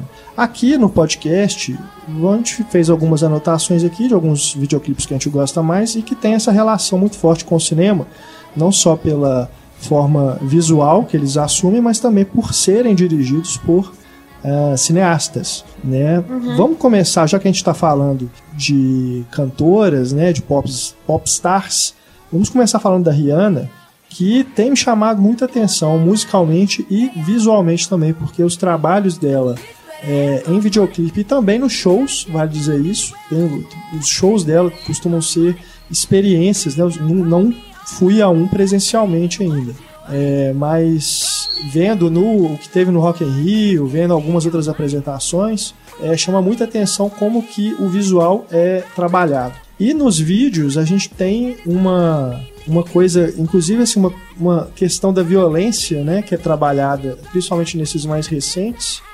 que eu não vejo como não encarar isso como uma autoria. Até porque a própria Rihanna é diretora também do Beach Bear Have My Money, junto com Mega Force. é, tem o Mads Mikkelsen nesse clipe. É. E também o Eric Roberts, né? Fazendo policial ali. É, mas eu acho que não tem ninguém mais adequado para falar sobre Rihanna do que a Raquel, que é a principal responsável por me apresentar esses vídeos, né? E me injetar essa, esse gosto pelo trabalho dela. Ah, então, né? Vou falar da minha musa. não é nada difícil, assim. Eu acompanho a Rihanna desde o início da carreira, mesmo, assim. Porque eu já gostava da música dela. E é muito legal ver o crescimento, assim, e, e ver que ela tá acompanhando, me acompanhando também, sabe? É, é, muito incrível, assim. Então, nos clipes da Rihanna, a gente pode traçar aí, não só entre os clipes novos, mas também os clipes antigos, assim. Tem uma pegada mais conceitual, de cinema, e tem uma, um, uma preocupação também com a questão feminista, assim, com o empoderamento. Nos, nos mais antigos, claro, de uma forma mais sutil, mas está lá. E agora que ela já está mais é, consagrada, né, já está mais é, confiante, ela consegue colocar isso até graficamente. E o Renato falou sobre violência, que é um tema recorrente que ela trabalha nos vídeos dela. E eu refletindo sobre isso, assim, eu acho que talvez tenha a ver com o histórico de violência que ela sofreu, porque todo mundo sabe que ela teve o, o ela namorou o Chris Brown e o Chris Brown, uma relação conturbadíssima que chegou ao cúmulo de levar agressão física. Ele foi preso e tudo mais. Aquelas fotos horríveis que circularam na internet dela, dela com o rosto espancado. Então, assim, além dessa questão muito pessoal, muito direta, de violência muito direta, eu acho que ela também é, pode estar, digamos assim, tentando se vingar de uma violência que ela também é, é sofre na indústria fonográfica, sendo mulher e tendo que se submeter, às vezes, a, a, a, ao a dominância dos produtores homens, né? Então, assim, eu vejo que a Bad Gal, de certa forma, é um alter ego dela. Que ela criou para meio que se vingar, entre aspas. E vingança também é um tema dos clipes recentes. E, de certa forma, inspira, sabe? A mulher a ser mais forte. A mulher a ser mais autossuficiente e, e ter essa pegada bad gal mesmo, assim. Claro, né, gente? Sem assassinatos, por favor. Mas. Ah, eu tô gostando. Mas eu, eu refletindo sobre e revendo os clipes antigos dela, eu percebi, sabe, essa, essa evolução mesmo e essa voz pra meio que se vingar disso que ela sofreu e sofre até hoje, assim. E, inclusive, é, não são clipes recebidos com 100% de aprovação sabe? Uhum. A própria a própria exposição é, é tipo e a própria exposição dela de, de corpo, né? Porque ela não liga para nudez e tudo mais. Também as pessoas assustam assim, falam é como se ela fosse demais, como se ela fosse exagerada, sabe? E aí ela sofre essa opressão também, assim. Ela, ela é como se fosse a maluca, né? A, aquela, aquele estereótipo de mulher maluca que a gente tava falando. Então ela é isso. A, a, tem muita liberdade sexual, sabe? Então isso assusta os homens e assusta também algumas mulheres ainda. E são vídeos polêmicos. sempre geram essas recepções negativas também. Inclusive no Instagram, ela já foi. Gente, ela já foi barrada no Instagram. eu não acreditei. Oh. É, vocês não sabiam. Eu não uhum. acreditei. É, eu não acreditei quando eu vi que ela que, que eles tinham tirado no Instagram da Rihanna, porque ela mostrou os seios, simplesmente. Ah, mas rola isso mesmo. Não, mais machismo impossível, né? Então, assim, ela é uma ótima embaixadora, verdadeira embaixadora do Free the Nipple. Do quê? Free the Nipple. Desculpa. Que é, li Free the... é, que libere os mamilos.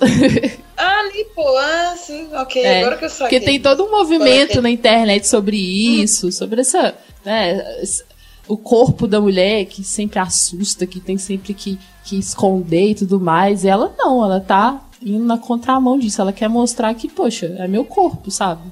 Eu que decido se quero mostrar ou não, e você tem que respeitar isso. Então, e uma coisa legal também é que os filmes, nos filmes, nos clipes, geralmente não, geralmente não, em todos, ela não precisa de homens. Os homens estão sempre ali com algo, digamos, decorativo, assim, sabe? Às vezes, quando são personagens, são personagens secundários. Então, isso é, isso é bacana também. Ela tá dizendo que não precisa, sabe, da, da, da figura masculina para fazer o trabalho dela. E a questão da sororidade, que a gente viu no, no, no, trabalho da Beyoncé, no trabalho da Rihanna também tem bastante, que é ela se divertindo com as amigas, o grupo unido de amigas, é, naquela vibe de vivendo a vida intensamente e de forma livre, também é, é bacana, assim. Os dois diretores com os quais ela gosta muito de trabalhar, que é o Anthony Medley, que já foi citado aqui, né? E a Melina Matsoukas, que a gente não falou, mas ela é uma diretora que está tendo muito destaque no, na, na área musical, inclusive na área pop, porque é ela a diretora por trás desses clipes das grandes cantoras pop, inclusive em Lemonade ela participa. Ela já fez clipes para a própria Lana, eu acho, mas da Katy Perry também. Então, ela tá fazendo bastante trabalho e com a, a Rihanna ela já trabalha bastante tempo. Então é um nome assim pra gente ficar atento, né? Provavelmente pode fazer uma transição pro cinema já que ela tá, tem se mostrado tem mostrado sua voz assim. É, e os clipes que eu vi dela da Rihanna são muito bons. Ela tem realmente um bom gosto estético. O Formation da Beyoncé também é dela. Sim, não, eu não duvido que muito em breve ela pode fazer essa transição para o cinema. É, não, porque os exemplos são muitos, né? De diretores que começaram no videoclipe e depois foram se transformar em cineastas. E eu consegui assim traçar é, muitos pontos de encontro entre Rihanna e Beyoncé, inclusive o momento que as duas estão vivendo, que é esse momento de afirmação mesmo autoral.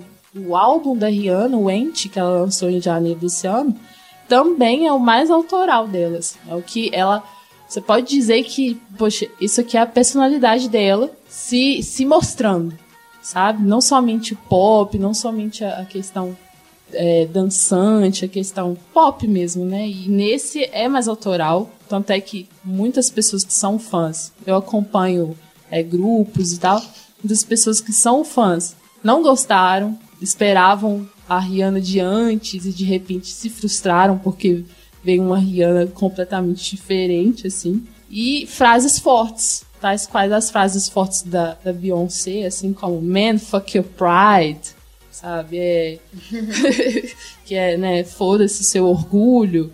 É, você não me deixa crescer. Então tem muito disso, assim. A, que é o empoderamento, né?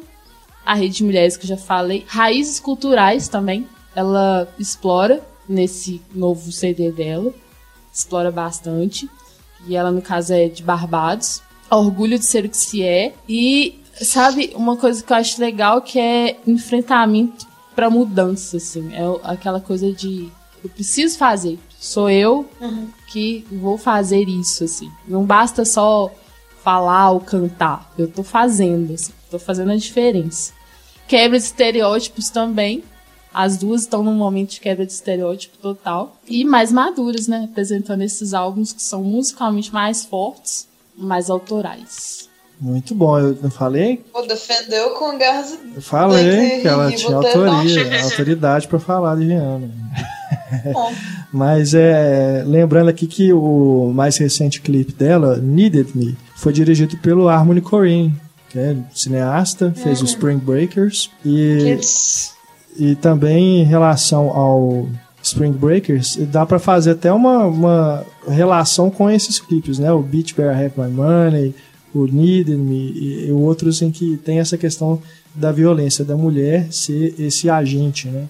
Essa coisa catártica dela também se colocar e mostrar a força dela é, contra esses homens que exploram. E diferente da Alana, ela se coloca como igual, sabe? Nos clipes onde tem, onde tem strippers, ela também se coloca vestindo igual as strippers, dançando igual as strippers é, onde tem gangster, ela é como os gangsters. Então, ela, assim, ela é verdadeira com, com a narrativa. Inclusive no Needed a gente pode destacar que, assim, o, tem essa coisa de gangster, de luxo, mas também tem pobreza, também tem promiscuidade, sabe? Além de ser muito bonito esteticamente, né? Acho que o diretor fez quadros muito bacanas.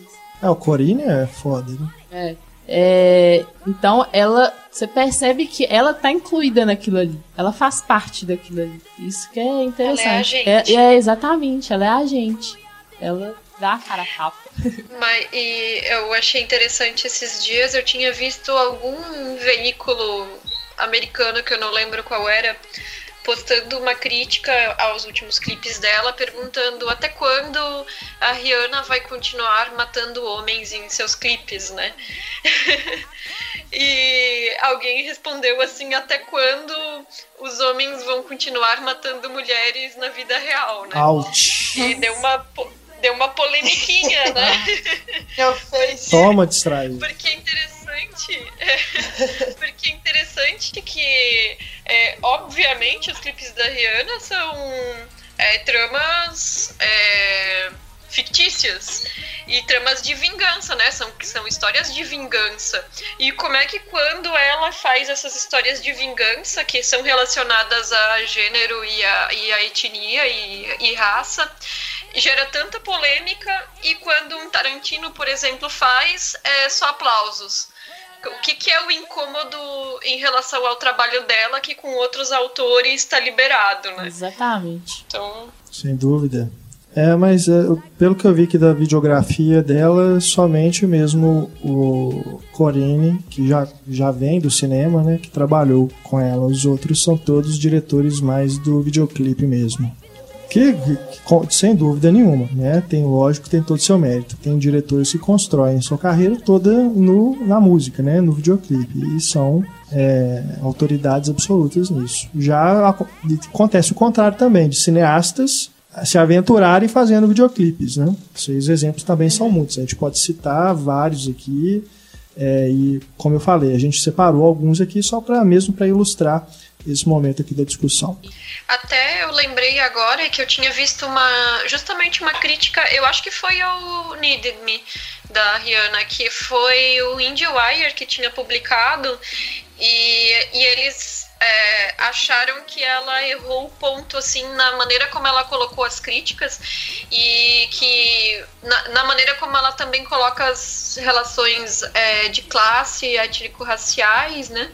E eles citaram como um exemplo que tinha conseguido fazer isso de uma maneira mais efetiva o Boa Esperança do Emicida, que é dirigido pela Katia Lund, né? Olha, legal essa referência. E que é um clipe realmente muito bom. E que também é uma história de vingança, de, de revolução, praticamente. É praticamente uma revolta de classe. Muito bom. A gente teve essa, essa última semana também o lançamento de dois clipes do Radiohead, que está lançando seu mais novo álbum. Um deles, Daydreaming, dirigido pelo Paul Thomas Anderson, de Bug Nights, Magnolia, Sangue Negro, O Mestre, Vício Inerente, entre outros. É um, um, um clipe que tem né, como o próprio nome da música diz, Sonhando Acordado, tem essa atmosfera onírica que lembrou é, para mim também é, os clipes e filmes do Michel Gondry e também a, o que o uhum. Charlie Kaufman costuma é, tocar né, nos seus filmes, essa questão do, do sonhar acordado. Né, isso está bem forte ali aquela hora que o Tom York vai abrindo as portas e, e entrando em vários ambientes e termina naquela caverna e fala não contrário, né? Aquilo ali é, é até curioso de que no, no YouTube tem a versão original e a versão reversa. Você pode escutar a música de trás para frente e normal. E a música funciona das duas formas, são, é bonita das duas formas. E a gente teve também o Burn the Witch, esse dirigido pelo Chris Hopwell, que é uma animação em stop motion e que remete diretamente ao Homem de Palha, né, um filme de terror dos anos 70 com Christopher Lee, que depois foi refilmado bizonhamente com o Nicolas Cage no papel do policial que vai investigar aquela aquela seita ali esquisita, né, que funciona naquela ilha. É, eu sou suspeita para falar porque se eu amo Radiohead com toda minha alma. Somos dois. eu não, não gostei muito do último disco, assim, o, o, King of Limbs. Sim. Porque foi ficando demasiadamente eletrônico. Assim. Sim. Tipo, é o que eu menos gosto, assim, da, da carreira deles. E nessas duas últimas agora, que o álbum vai ser lançado amanhã, o Burn the Witch. Tanto essa faixa título quanto Daydreaming parece que volta mais às origens do Radiohead. Assim. Também senti isso. Do som peculiar deles mesmo. É. Mais alternativo mesmo. Então, tô bem animado. É, os dois clipes são fenomenais. Com certeza, tô bem animado hum? para ouvir esse disco. Nossa, demais. E é isso, o Paul Thomas Anderson já dirigiu outros clipes. Ele, ele era namorado da Fiona Apple, né? Então tem vários isso. clipes dela que são dirigidos por ele. Tem dois clipes da Joana Nisson, que é, é mais folk, assim, que são mais recentes dele. Também os dois estão no cine clipado. E é, nossa, um clipe maravilhoso, estrutura de sonho mesmo, assim, igual o Renato falou, e abrindo essas portas, na mesma hora que você tá no no hospital, você tá numa casa, numa floresta, numa praia, uma loucura, assim, muito foda. Então é isso aí, doido pra ouvir o disco também. E eu acho que a gente não pode deixar de citar Michael Jackson, porque não fosse ele, ali no, na eclosão do, do videoclipe, né, como a gente conhece hoje, ele foi responsável direto por é, transformar é, o videoclipe não só no simples registro musical do artista tocando, mas também que aquilo ali envolva uma narrativa. Então a gente tem aí o Thriller, dirigido pelo John Landis, né, um dos videoclipes mais famosos de todos os tempos. Temos o Bad, que foi dirigido pelo Martin Scorsese, o Smooth Criminal do Colin Chilvers, que faz parte daquele projeto Moonwalker, que não é um álbum visual. Na verdade, ali a gente tem uma, uma antologia, né, vamos dizer assim, de músicas do Michael Jackson com videoclipes e o Smooth Criminal ali dentro funciona como um curta, né? Que é aquela história das criancinhas, tem aquela coisa dos gangsters e depois ali vai desenvolver uma questão de ficção científica, né? O Michael Jackson se transforma num robô que, que sai metralhando todo mundo. É, é uma coisa que marcou minha infância, até porque tinha também o videogame do Moonwalker, você, você controlava o Michael Jackson, fazia o passo, né, o Moonwalker, tinha outras coisas, tinha que libertar as criancinhas e tal. E aquela, essa parte do Moonwalker é muito bacana. E tem também outras, né? Tem inclusive uma paródia do Bad com as crianças interpretando os personagens ali da gangue. É, tem aquela parte do coelho, né, que é uma animação em stop motion, tem aquela parte que o tem um parque de diversões que a gente depois descobre que tá tudo dentro da cabeça do Michael Jackson. é, um, é um projeto bem interessante visualmente, mas não tem essa narrativa do começo ao final, não. Mas é, sem dúvida marcou a época também. E outros, né? O Black or White, que o John Landis também dirigiu, que tem aquela é um, é um, não deixa de, de, ter uma narrativa também ali dentro, apesar da gente conhecer mais aquela parte em que ele está dançando, né, ali na Estátua da Liberdade, e depois tem a coisa do, do morphing, né, das caras se transformando em outras. É, mas tem é, é, é, um vídeo bem longo, né, e tem a, essa parte que inclusive foi censurada na época em que ele quebra um, carro, né, com um pé de cabra, um porrete, não sei, não lembro direito o que era. Mas eu lembro quando passou no Fantástico, a estreia do, do clipe no Fantástico, quando tinha esse tipo de coisa, né? Passou na íntegra e depois foi reprisado só a primeira parte. Mas é, quando eu vi, o, inclusive quando eu vi o Lemonade, eu lembrei disso, dessa parte do clipe, justamente na hora que a Beyoncé está quebrando os carros. Eu lembro, como eu não lembrar dessa parte do Black or White que o Michael Jackson sai arrebentando tudo. Mas tem também o Remember the Time, que foi o John Singleton que dirigiu, e tem o Ed Murphy no, no elenco. É, e o Rock My World, que tem o Marlon Brando, né, fazendo uma participação. Se eu não me engano, é o clipe mais caro da história, por causa do Marlon Brando, do cachê que ele cobrou para participar desse videoclipe. É, enfim, a videografia do Michael Jackson é uma das mais é, incríveis que a gente tem né, até hoje. Uhum. E sem dúvida nenhuma ele foi responsável direto por, por essa revolução do videoclipe. Ele era cinéfilo. Sim. O They Don't Care About Us, que Sim. era do Spike Lee. Adoro aquela batucada no, no Olodum. Essa é versão, né? É muito é. bom. Michael, eles versão... ligam pra gente.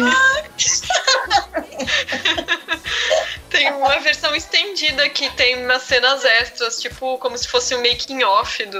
É, é. É muito bom. Muito bom, cara. O Michael Jackson é foda. Ele é amor mesmo. É, ele tem. Gente, só fazer uma retificação Diga. aqui da Alana, que na verdade é, as músicas do Trópico elas estão no Paradise, mas é um EP, é um extended play, não é ah, bem tá. um disco dela não, mas mas a gente encontra essas músicas nele. E assim, eu sou muito fã dela, né? Então eu fico meio triste, assim, de.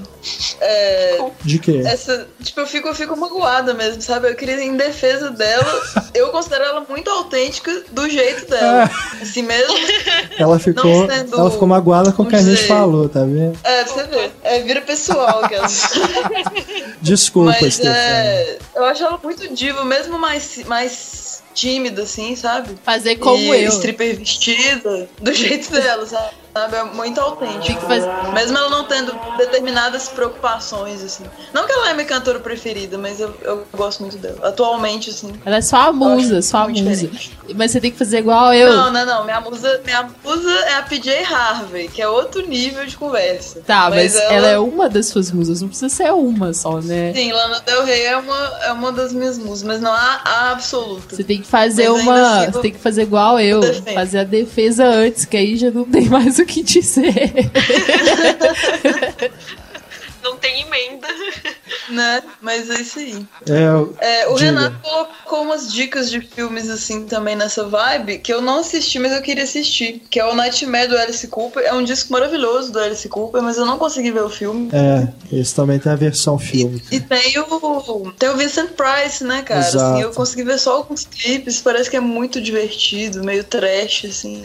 O álbum é maravilhoso, né? E o Brave do Marillion também. Adoro esse álbum, mas também não vi o filme ainda. E tem um álbum conceitual, né? É, do Richard Stanley. Essa questão de álbuns conceituais tem vários, né, que renderiam filmes uhum. muito bons. Um que, não, que eu, quando eu escutei a primeira vez, eu fui visualizando o filme desde o começo, foi o do Dream Theater. Nossa!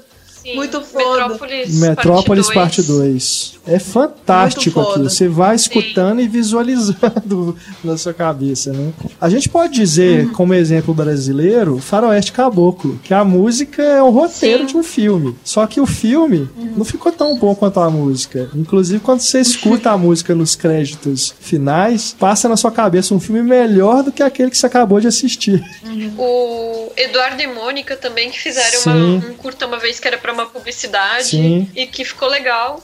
É, tem, tem vários, né? É, é, Essa coisa do álbum conceitual é muito bacana por isso, porque possibilita Nossa. essa versão visual, é, mesmo que ela não exista, né? Na sua cabeça isso vai funcionando, é, é muito bacana. Só citando aqui mais alguns diretores que são emblemáticos, tanto no cinema quanto no videoclipe, o Spike Jonze, que tem uma videografia enorme, né? Tem até DVD com os videoclipes dele. É, citando dos dois que eu mais gosto, que são o Sabotage, dos Beast Boys, e o The Suburbs, Épico, né? do Arcade Fire, que tem um curta também, né? O The Suburbs, ele tem a É. versão dele que é um filme. E... Esse é bem filme. É, tem aquela questão ali, né, do subúrbio americano, as crianças ali e tal. É muito bacana.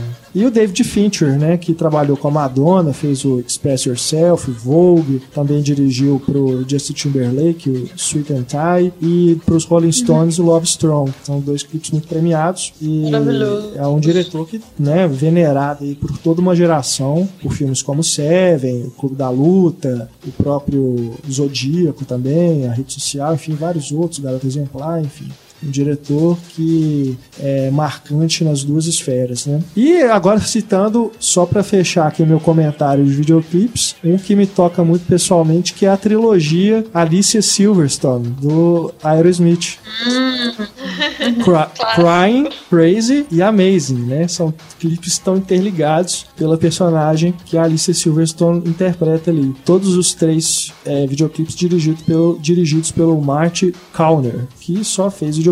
É um outro exemplo de diretor que não migrou para o cinema, né? E, mas ele tem uma videografia bem extensa. É, você falou do David Fincher, também tem um cine clipado. A gente pode colocar o, o link aí, que, que é mais. que eu fiz mais com influência no ar nos, filmes, nos clipes dele, assim, tipo, Sim. um monte de clipe preto e branco, com referências a filme dos anos 40 mesmo. Porque é- ele tem muito videoclipe, não dá pra colocar todos em um cine clipado só. Tem um outro que é da.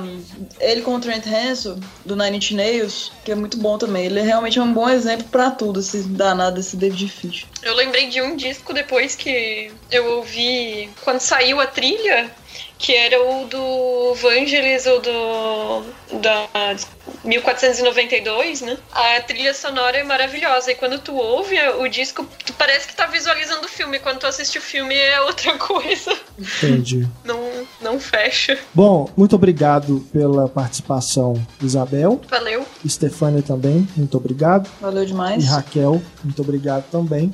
Valeu muito. A gente volta a se falar num próximo podcast. Grande abraço pra vocês, viu? Beijos.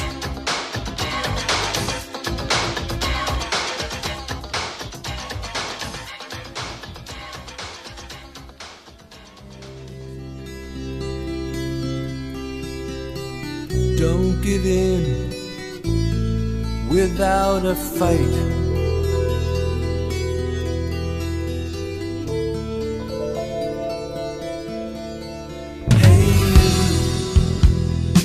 Isabel continua aqui conosco e a gente faz contato agora com Marcelo Seabra, do blog O Pipoqueiro. Joia, Marcelo? E aí, tudo bom aí?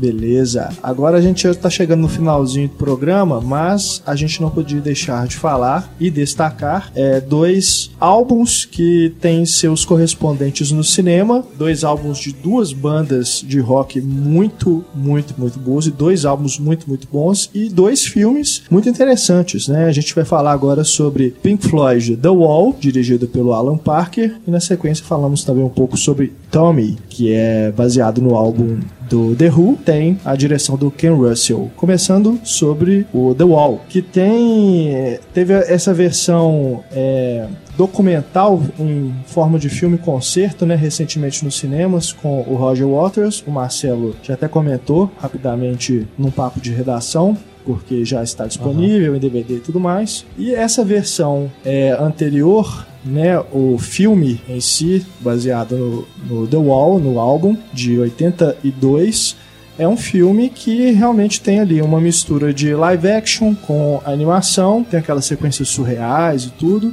e tem essa narrativa ali por trás falando sobre essa, esse personagem que tem é, esse trauma né, causado nele por causa, por causa da guerra e tudo mais. Então tem um cunho político muito forte por trás. Marcelo, suas impressões sobre The Wall? É um, é um, um, você gosta tanto dele quanto do desse mais recente do Roger Waters? Olha, eu achei interessante essa, essa oportunidade de rever, né? Que eu, eu revi os dois para essa gravação do podcast. Eu já tinha visto The Wall já tinha uns anos e conhecendo melhor tanto o Pink Floyd quanto o próprio Roger Waters, conhecendo a carreira dele com mais detalhe, sabendo um pouquinho mais sobre a biografia dele, eu achei o filme ainda mais fascinante, porque ele tem muitos paralelos né, com a vida do Roger Waters, tem muita coisa autobiográfica na letra das músicas e, por sua vez, né, na, na, na adaptação para o cinema. E eu achei interessante demais ler que desde o início era a ideia do Roger Waters que o, o filme The Wall contivesse cenas de shows, e aí o conceito foi mudando, foi sendo discutido. Eles mantiveram a parte ficcional do personagem, que inicialmente seria o próprio Roger Waters, acabaram mudando para o Bob Geldof, porque o, o Waters não era né, muito familiarizado com câmera e tudo. Sim. E mantiveram a parte de animação, que era um combinado desde o início, né, com o artista o Gerald Scarfe.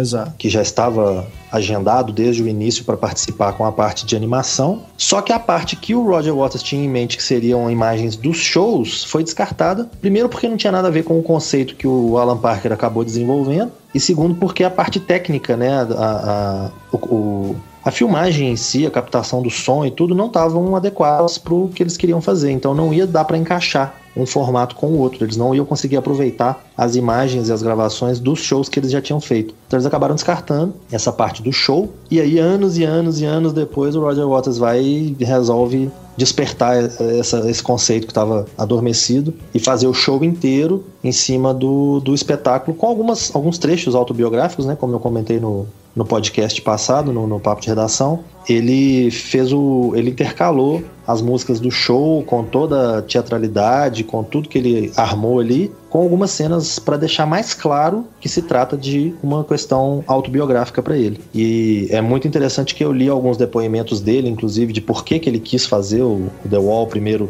o álbum, né, de 79, depois o filme. E tem muita coisa dele ali. A questão da ligação com a guerra, dele ter perdido o pai. Uhum. E dele, dele ter sido muito zombado quando ele era pequeno, porque ele escrevia poemas, porque ele gostava de ficar rabiscando coisas. E os professores vinham e falavam que aquilo não ia dar futuro, que aquilo não tinha nada a ver, ou coisas assim. E a, a falta de ligação que ele diz que quanto mais um artista cresce, menos ligação com o público ele tem. Então, quando o Pink Floyd explodiu e virou aquela banda, sensação, aquela coisa enorme e tudo, ele começou a se sentir vazio, porque ele não tinha mais uma ligação, uma identificação com os fãs, com o público. Os fãs queriam estar perto dele por ele ser um megastar e não pelo que ele tinha a dizer ou, ou a tocar. E ele sentia isso tudo misturado e ele acabou colocando isso tudo nas músicas. Claro que quem estava perto, né, os outros músicos do Pink Floyd acabaram influenciando também, né? Não é à toa que uma das músicas mais famosas que é Comfortably Numb é do David Gilmour. Sim. Então, todos eles acabaram colaborando naquilo ali e virou um filme muito interessante, visualmente, conceitualmente, musicalmente, muito interessante. E eu recomendo tanto o The Wall quanto esse show do Roger Waters, que foi lançado recentemente. É, a gente deve fazer uma observação aqui, porque como a gente discutiu né, sobre o Lemonade da Beyoncé abrindo esse filme, ó, aliás, abrindo esse podcast, o The Wall, ele é um, um, disco de 79 e o filme é de 82. Então são, Isso. são projetos que estão intimamente relacionados, mas que não foram feitos ao mesmo tempo. Né, vale fazer essa observação. É. Uma coisa surgiu depois da outra. É, inclusive, o, o conceito do filme, ele é mais ou menos da mesma época do, do disco. Só é. que ele demorou mais tempo para ser concebido, ele demorou Exato. mais tempo para nascer, digamos assim. É. Então ele, ele já estava sendo desenvolvido com outras pessoas ligadas ao projeto. Tinha um diretor de fotografia na época, não me lembro o nome dele, que estava envolvido, que seria o provável diretor. E o, o Alan Parker, por ser um, um, diretor já que gozava de uma certa fama na época, e por ser um grande fã da banda, ele acabou entrando no projeto, oferecendo algumas ideias. Ele já, já tinha algumas ideias anteriores de relacionadas a questões de um sistema ditatorial, alguma coisa assim. Ele estava desenvolvendo um filme mais ou menos com alguma coisa parecida. Aí casou com a ideia do, do, do Roger Waters, que tem já aquela aquelas metáforas, né, para nazismo, fascismo, alguma coisa assim. E aí acabou casando bem o, o, o, Alan Parker no projeto. A coisa acabou mudando um pouquinho de figura. Eu acho que isso deve ter adiado um pouquinho a realização até que todos os envolvidos estivessem satisfeitos. Com o que eles tinham em mãos. E aí deu esse intervalo aí de 79 para 82 até o lançamento, até eles chegarem ao Bob Geldof, né, que é o, o protagonista, o Pink, que era na época um músico punk, né? Ele era o vocalista de uma banda chamada Boomtown Rats, que até onde eu sei, pelo menos tem uma música de sucesso, que é Don't Like Mondays, e não conheço mais nada deles, pelo Também menos. não. É, e o Bob Geldof acabou ficando muito famoso como produtor musical. Ele foi o cara que reuniu o USA for Africa, né? Que fez o We Are the World, aquela coisa toda. Então ele acabou ficando muito famoso no mundo da música, ele acabou sendo muito premiado e tudo, mas não como músico, né? Não como cantor punk como ele era na época. E ele até relutou muito, né? Porque você pensa, um cantor punk topar ser um ator de um filme é uma coisa meio doida, assim. É Mas verdade. depois de relutar muito, ele topou ser o, ser o protagonista, porque eu acho que ele se encaixou muito melhor do que o, do que o Roger Waters tinha se encaixado pra aparecer nas- na frente das câmeras. né? E fazendo aqui um outro paralelo, né, com o Lemonade da Beyoncé, a gente tem essa questão política muito forte em ambos, né, Isabel? É, a questão ali no The Wall, eu acho que dá para entender muito também como uma- um- a herança da geração do próprio Roger Waters, que foi a Segunda Guerra, né? Quase todos os integrantes do Pink Floyd nasceram, quer dizer, todos eles nasceram entre o final da Segunda Guerra e, e o pós-guerra. Então é uma geração que foi marcada, por isso que até é, aparece no filme, né, a questão da ausência do pai, do, de toda aquela juventude que morreu na guerra. E depois, como o filme se- é, foi feito em 82, tem a questão da Guerra Fria, do Muro de Berlim, né, que também po- pode ser feito um paralelo com o muro que o, o Pink, o personagem, constrói para ele. E a própria questão do fascismo, da ascensão desse novo fascismo com é, co- funciona como um paralelo também com o conservadorismo que estava retor retornando com o governo da Thatcher, né? Sim, sim. Então eu acho que são vários momentos assim que marcam bem forte no, no filme. É, e tem a questão da Guerra das Malvinas, né? Que foi uma, uma situação que tinha sido vivida há relativamente pouco tempo ali, que o Roger Waters aproveita para dar uma cutucada também. Depois, em entrevistas, ele disse que, além dessa, desse quadro todo aí que a Isabel montou, tem essa questão mais específica da Guerra das Malvinas também, que ele quis fazer uma crítica direta a Margaret Thatcher por tudo que tinha acontecido. Então tem bastante coisa, né? É muito rico o filme. O Alan Parker, que tem né, essa ligação com a música no cinema também, ele antes do The Wall já tinha feito Fama, é, depois veio a fazer o The Commitments em 91, Que é e o- fantástico. né? muito bom, né? E o Evita em 96, que também é musical. né? Só Aquela coisa, citando, né? tá? Só citando. É bom lembrar que no caso do Commitments, o filme deu origem a uma trilha sonora excelente, formada por muitas músicas já tradicionais americanas, né, da, do soul ali, daquela época da Motown e tudo, do- de várias pessoas bacanas que a gente teve. A trilha fez tanto sucesso que deu origem a uma segunda trilha, apesar de ser um filme só, tem duas trilhas, que são as duas fantásticas. E a banda que foi formada pro filme ainda saiu excursionando pelo mundo, e eu acho que se bobear até hoje eles fazem show nos Estados Unidos. De tão bom que eles são. Então, realmente, essa ligação do Alan Parker com a, com a música é uma coisa muito forte, né? Que ele, ele faz questão de cultivar. Sem dúvida. É, voltando aqui pro The Wall, quais segmentos ou cenas vocês gostam mais? Porque é, é muito difícil, inclusive, a gente é, elencar, né, fazer um ranking disso, porque são, são músicas. O disco ele já tem músicas tão, tão icônicas, né, do Pink Floyd reunidas ali, Another Brick at the Wall, é, In the Flash e a própria Comfort Numb.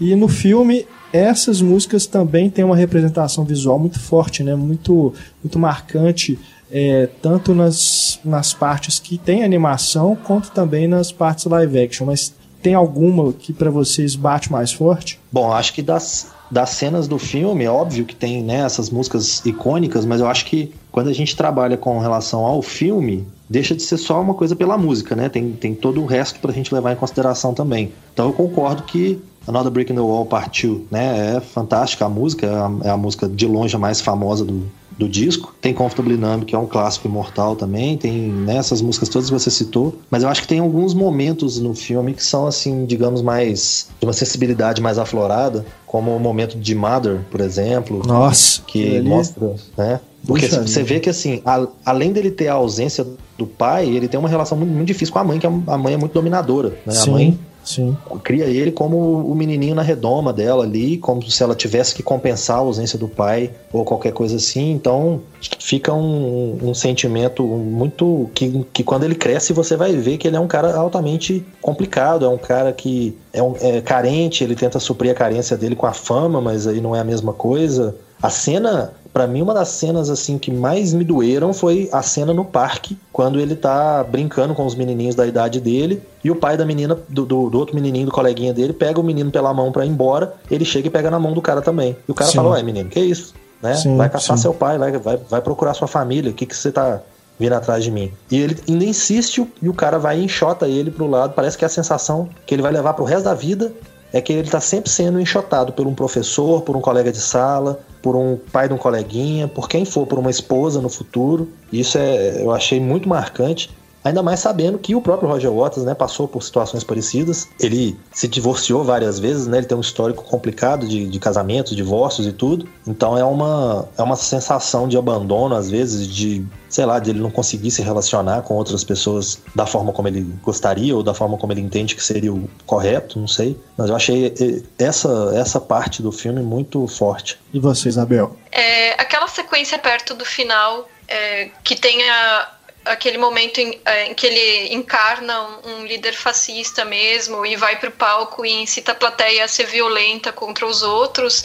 Acho que aquilo ali é muito forte e visualmente a forma como se apropria assim daquela estética fascista também é muito bom e também não deixa de ser uma visão interessante se a gente pensar que hoje em dia também as maneiras como esse tipo de violência e esse fascismo se manifestam são mais veladas e menos escancaradamente é, controladoras e rígidas, como parece nesse sistema do filme, né?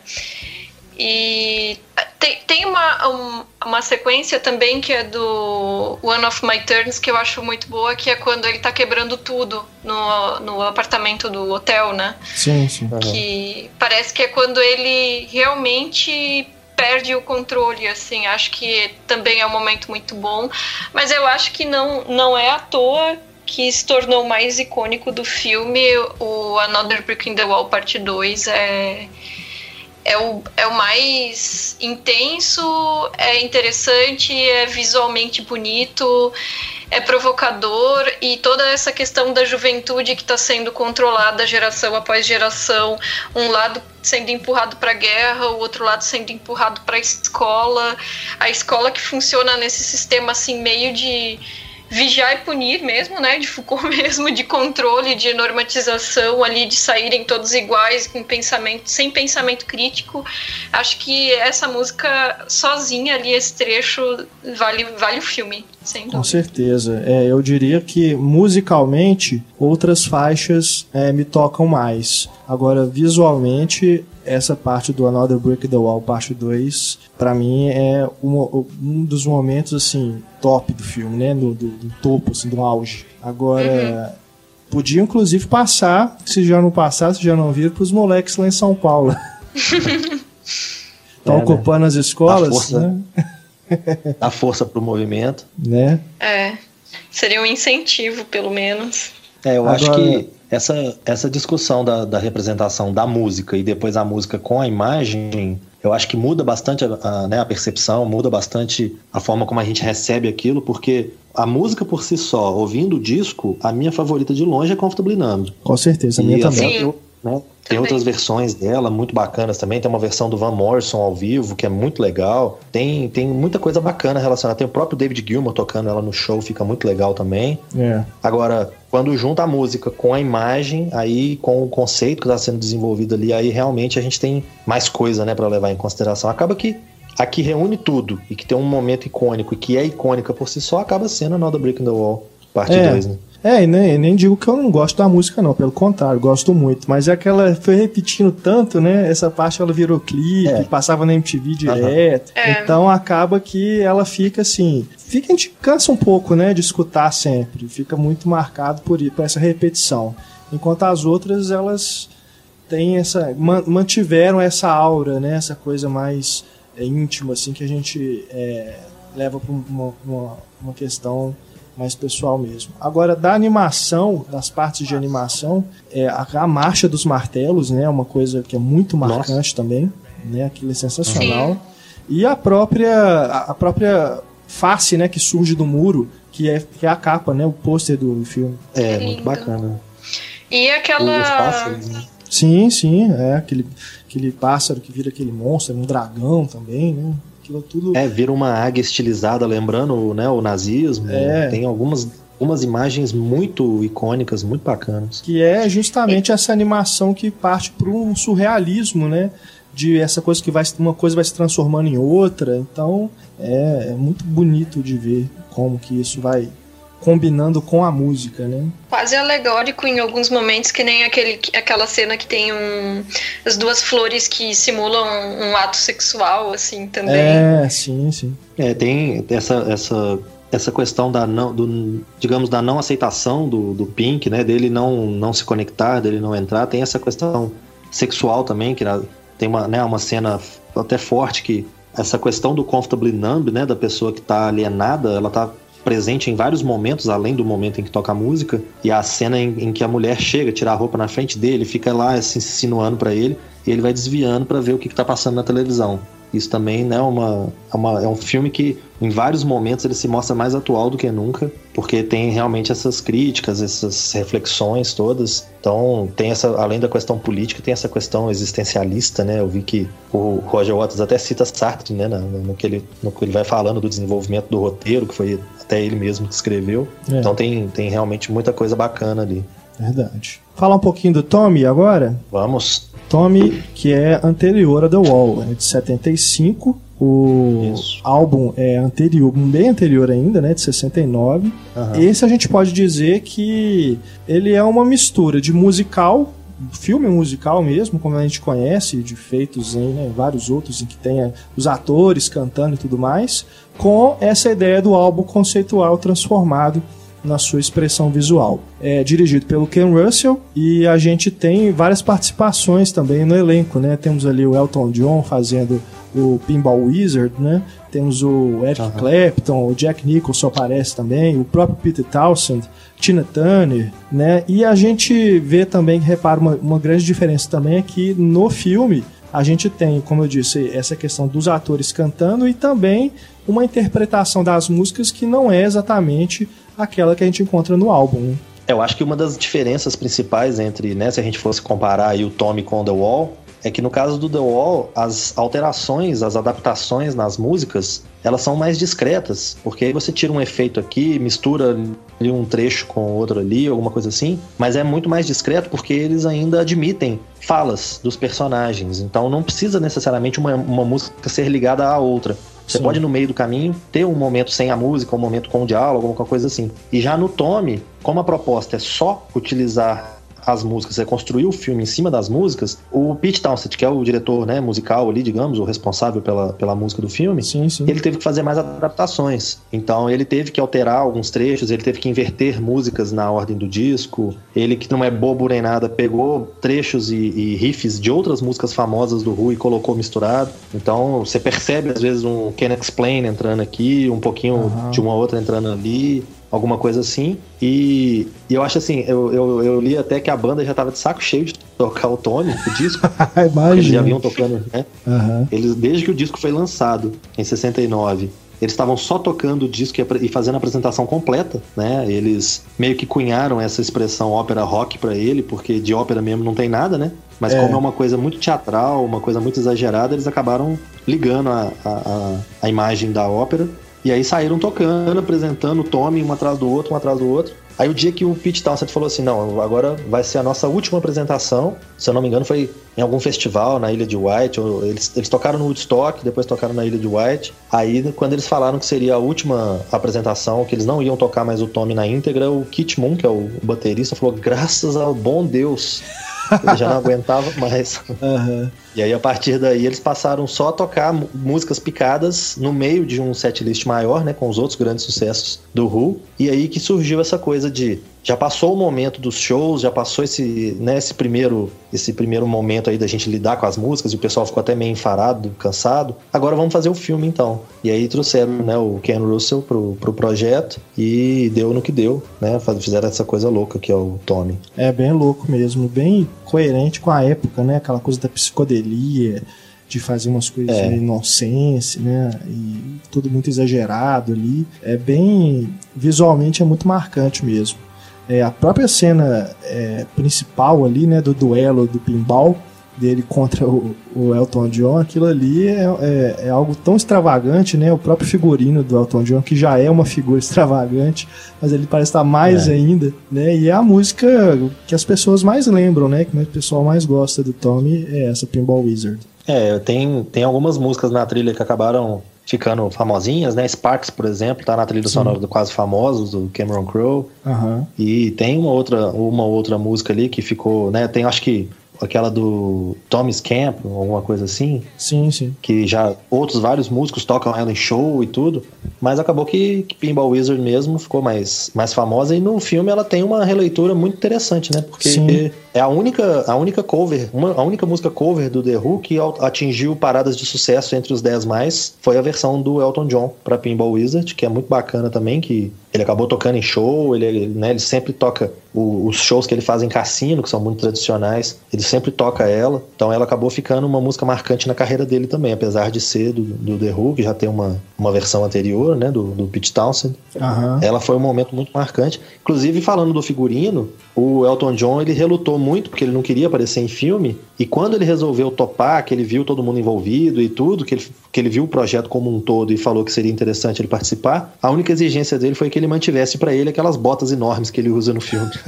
Eu gosto muito também da I'm Free, que é também É, a- famosa fora aquela do filme. né? corridinha, é, aquela corridinha dele, né, rodando todo desesperado e tal, com aquela cabeleira toda, aquilo ficou muito famoso também, né? É, a gente tem no elenco, né, a- o Roger Daltrey fazendo o Tommy, a Anne Margaret fazendo a mãe dele e o Oliver Reed fazendo o tio, né, que acaba assumindo o papel do, do padrasto ali na situação. Mas aqui, o, eu tava vendo aqui que teve também, né, é, essa questão da, da ópera, aliás, só complementando, uma ópera rock, eu até vejo no filme, porque eu não tive acesso, é, não, não pude ver a, a apresentação disso na Broadway, por exemplo, no teatro, né, que teve essas adaptações também.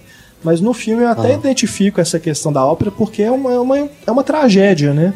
Você tem ali esse, esse personagem que teve esse trauma na infância de perder o pai, a gente também tem essa relação com a guerra, e a gente pode até fazer uma sessão dupla né, do The Wall com esse filme, tem, tem algumas relações ali dessa questão do- dos traumas que a guerra traz para o protagonista, e também essa coisa de ser uma história pessoal ligada à família né, dos dois, e é uma tragédia, né? Uma coisa ali que você vê que a mãe também está envolvida naquela situação por causa dos abusos do, do, do tio Frank, né? O tio Frank ali, o personagem do Oliver Reed.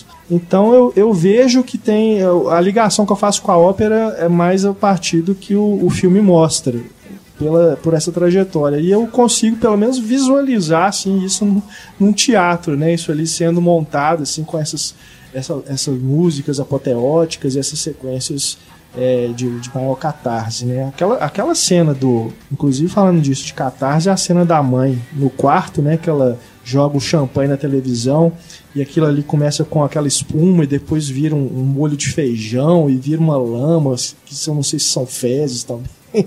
aquilo ali é bem. Começa com uma coisa que parte para um sensualismo na hora que ela tá ali, né? Com com a espuma e depois vira uma coisa grotesca, né? Aquela, aquela sequência ela é muito forte também. É, inclusive, esse caco de vidro, quando ela quebra a televisão com a garrafa de champanhe, a atriz cortou de fato a mão. Nossa! Ela teve que ser levada às pressas pro hospital Caramba. para tomar ponto. Ela ficou, acho que uns três dias é, reservada, eles fazendo filmagens de outras cenas que não precisavam dela para ela poder se recuperar. É bom lembrar, inclusive, que a Anne Margaret ganhou o Globo de Ouro de melhor atriz principal, né? Concorreu ao Oscar, inclusive. Pete Townsend também concorreu como diretor de trilha sonora. E a, a Anne Margaret, realmente, ela, é uma, ela era uma atriz, né? Muito cotada, muito bacana da época, muito em, em voga na época. O Oliver Reed também acabou trabalhando, inclusive, com Ken Russell em, em outro projeto, projeto muito doido, inclusive, Os Demônios.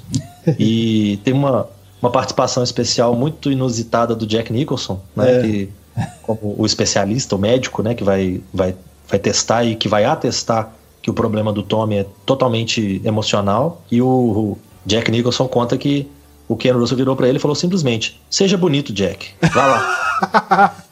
Sedutor Essa de foi a Jack recomendação. Exato, porque tem aquela questão do flerte, né? É. Dele com a mãe. Exato. Então, não, ele não precisou de mais nenhuma ou- outra orientação. É, ó, suas falas são essas, ele realmente né, cantou ali a, a parte dele Uhum. e ficou trocando olhares com a Anne Margaret, que pra ele já não devia ser difícil, né? Porque o Jack É. Nicholson já era tido como um conquistador. Ele, eles, inclusive, chegaram a fazer outros projetos juntos, né? Então não duvido nada que tenham tido realmente algum- alguma coisa. Mas é muito interessante a participação e essas outras que você mencionou, né? Ver o Eric Clapton, Sim. a Tina Turner louca, né? É. Dançando. Aquela sequência também, E a- que tem aquele sarcófago ali, né? É, parece que realmente tá todo mundo com ácido, né? Porque ela é, É. ácido queen. né? Isso. E ela sempre foi famosa pelas pernas bonitas, bem torneadas. A câmera pega ela de baixo o tempo todo, né? Mostrando esse ângulo dela.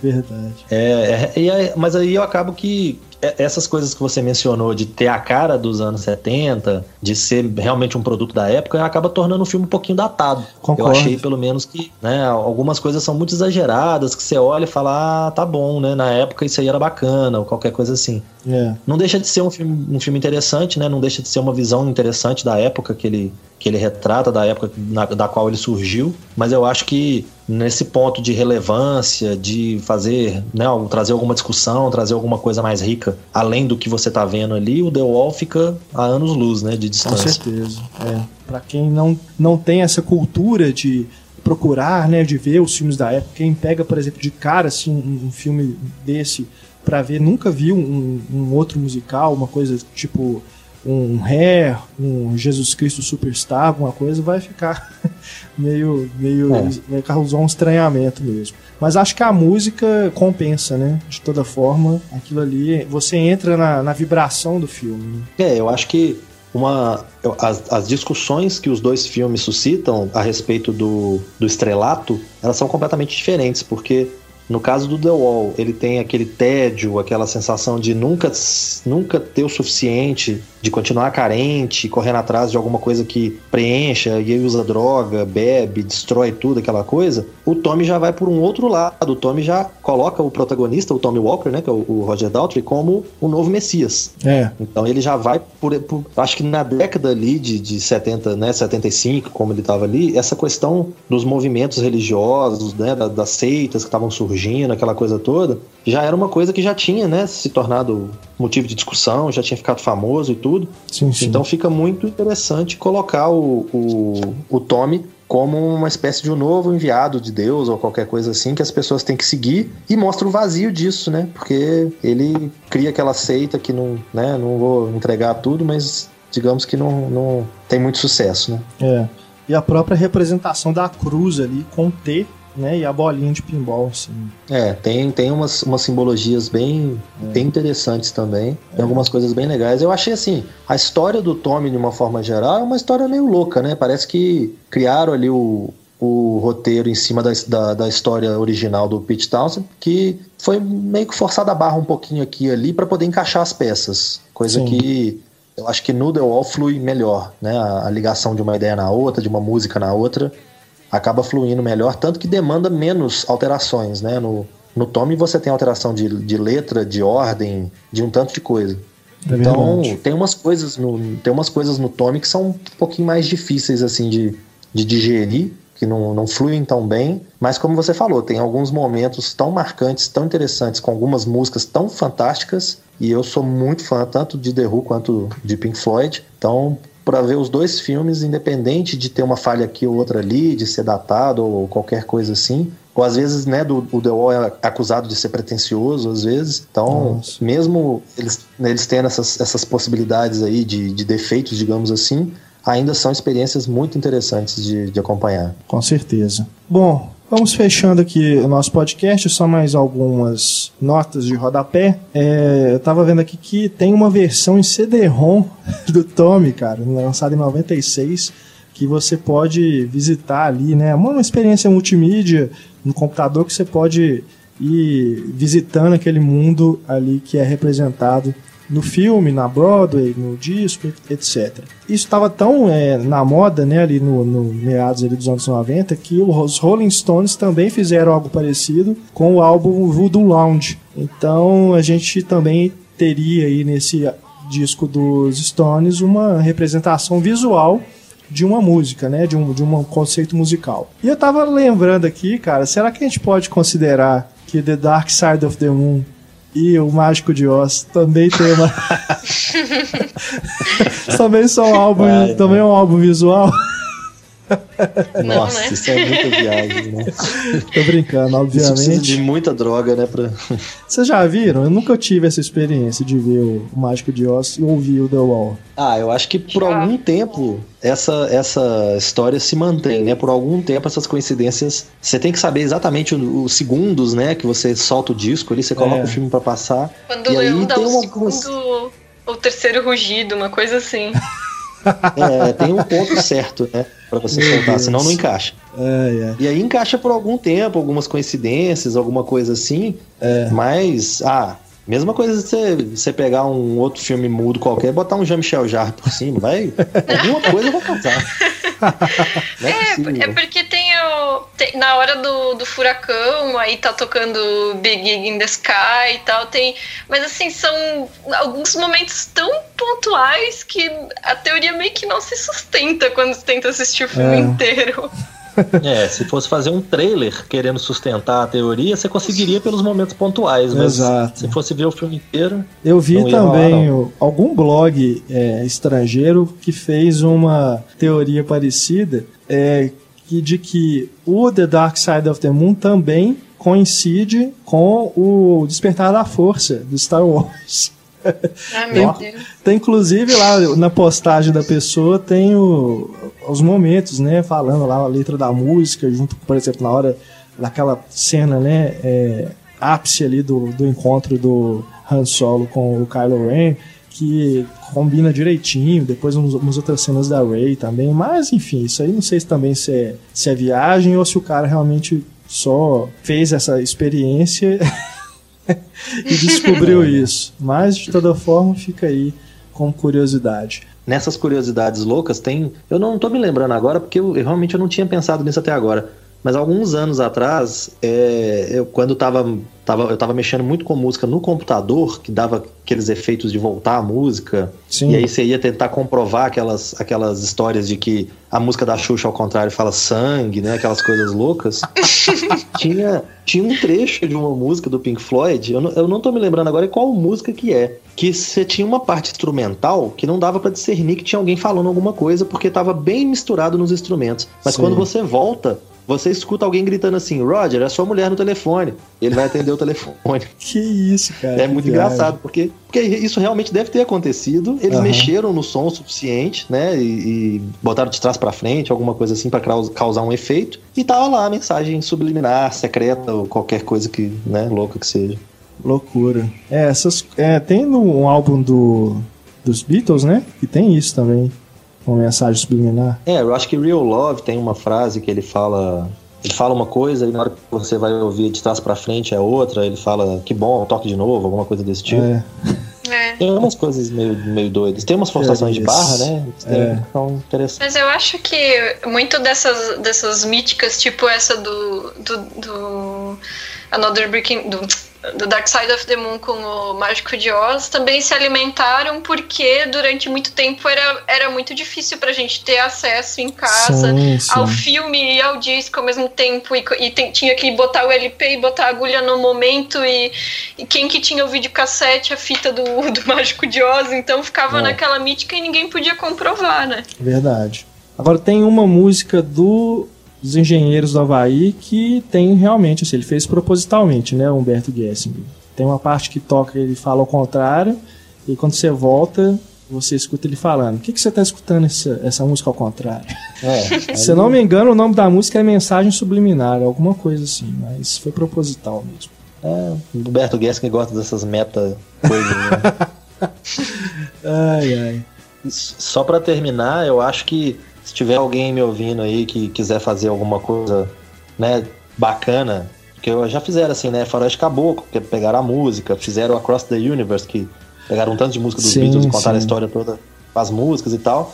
Eu acho que um disco que pede pra ser adaptado pro cinema é o Village Green Preservation Society dos Kinks, que conta toda uma história de vários personagens. Ele, ele conta de, realmente de uma vila, que é a Village Green, que tem os personagens que ele, ele vai citando ao longo das músicas e que daria uma história muito bacana. Então, por favor, alguém leve o Village Green Preservation Society dos Kinks pro cinema.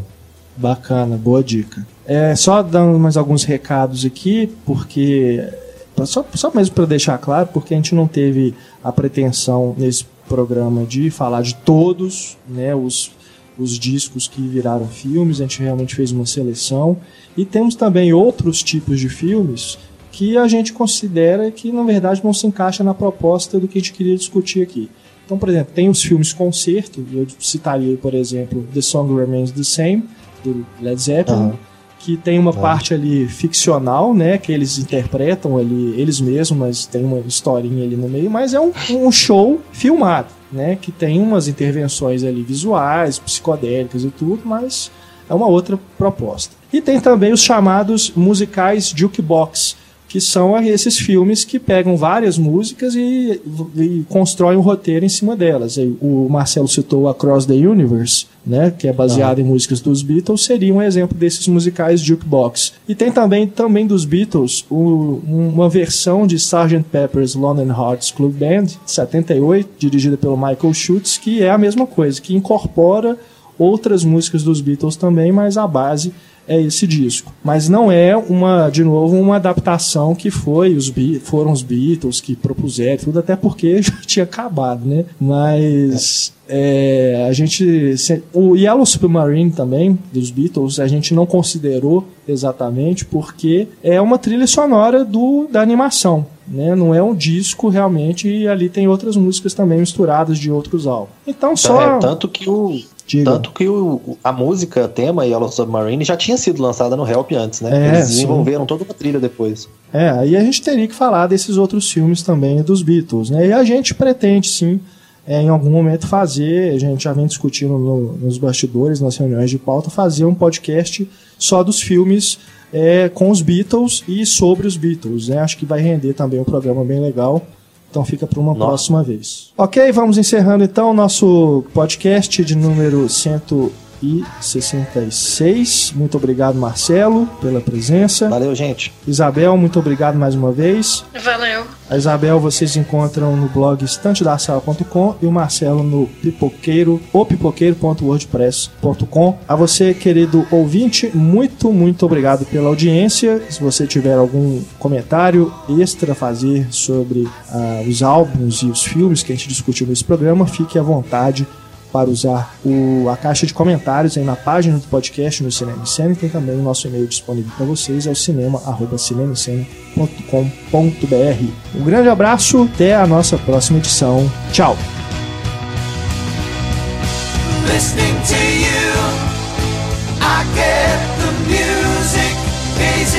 you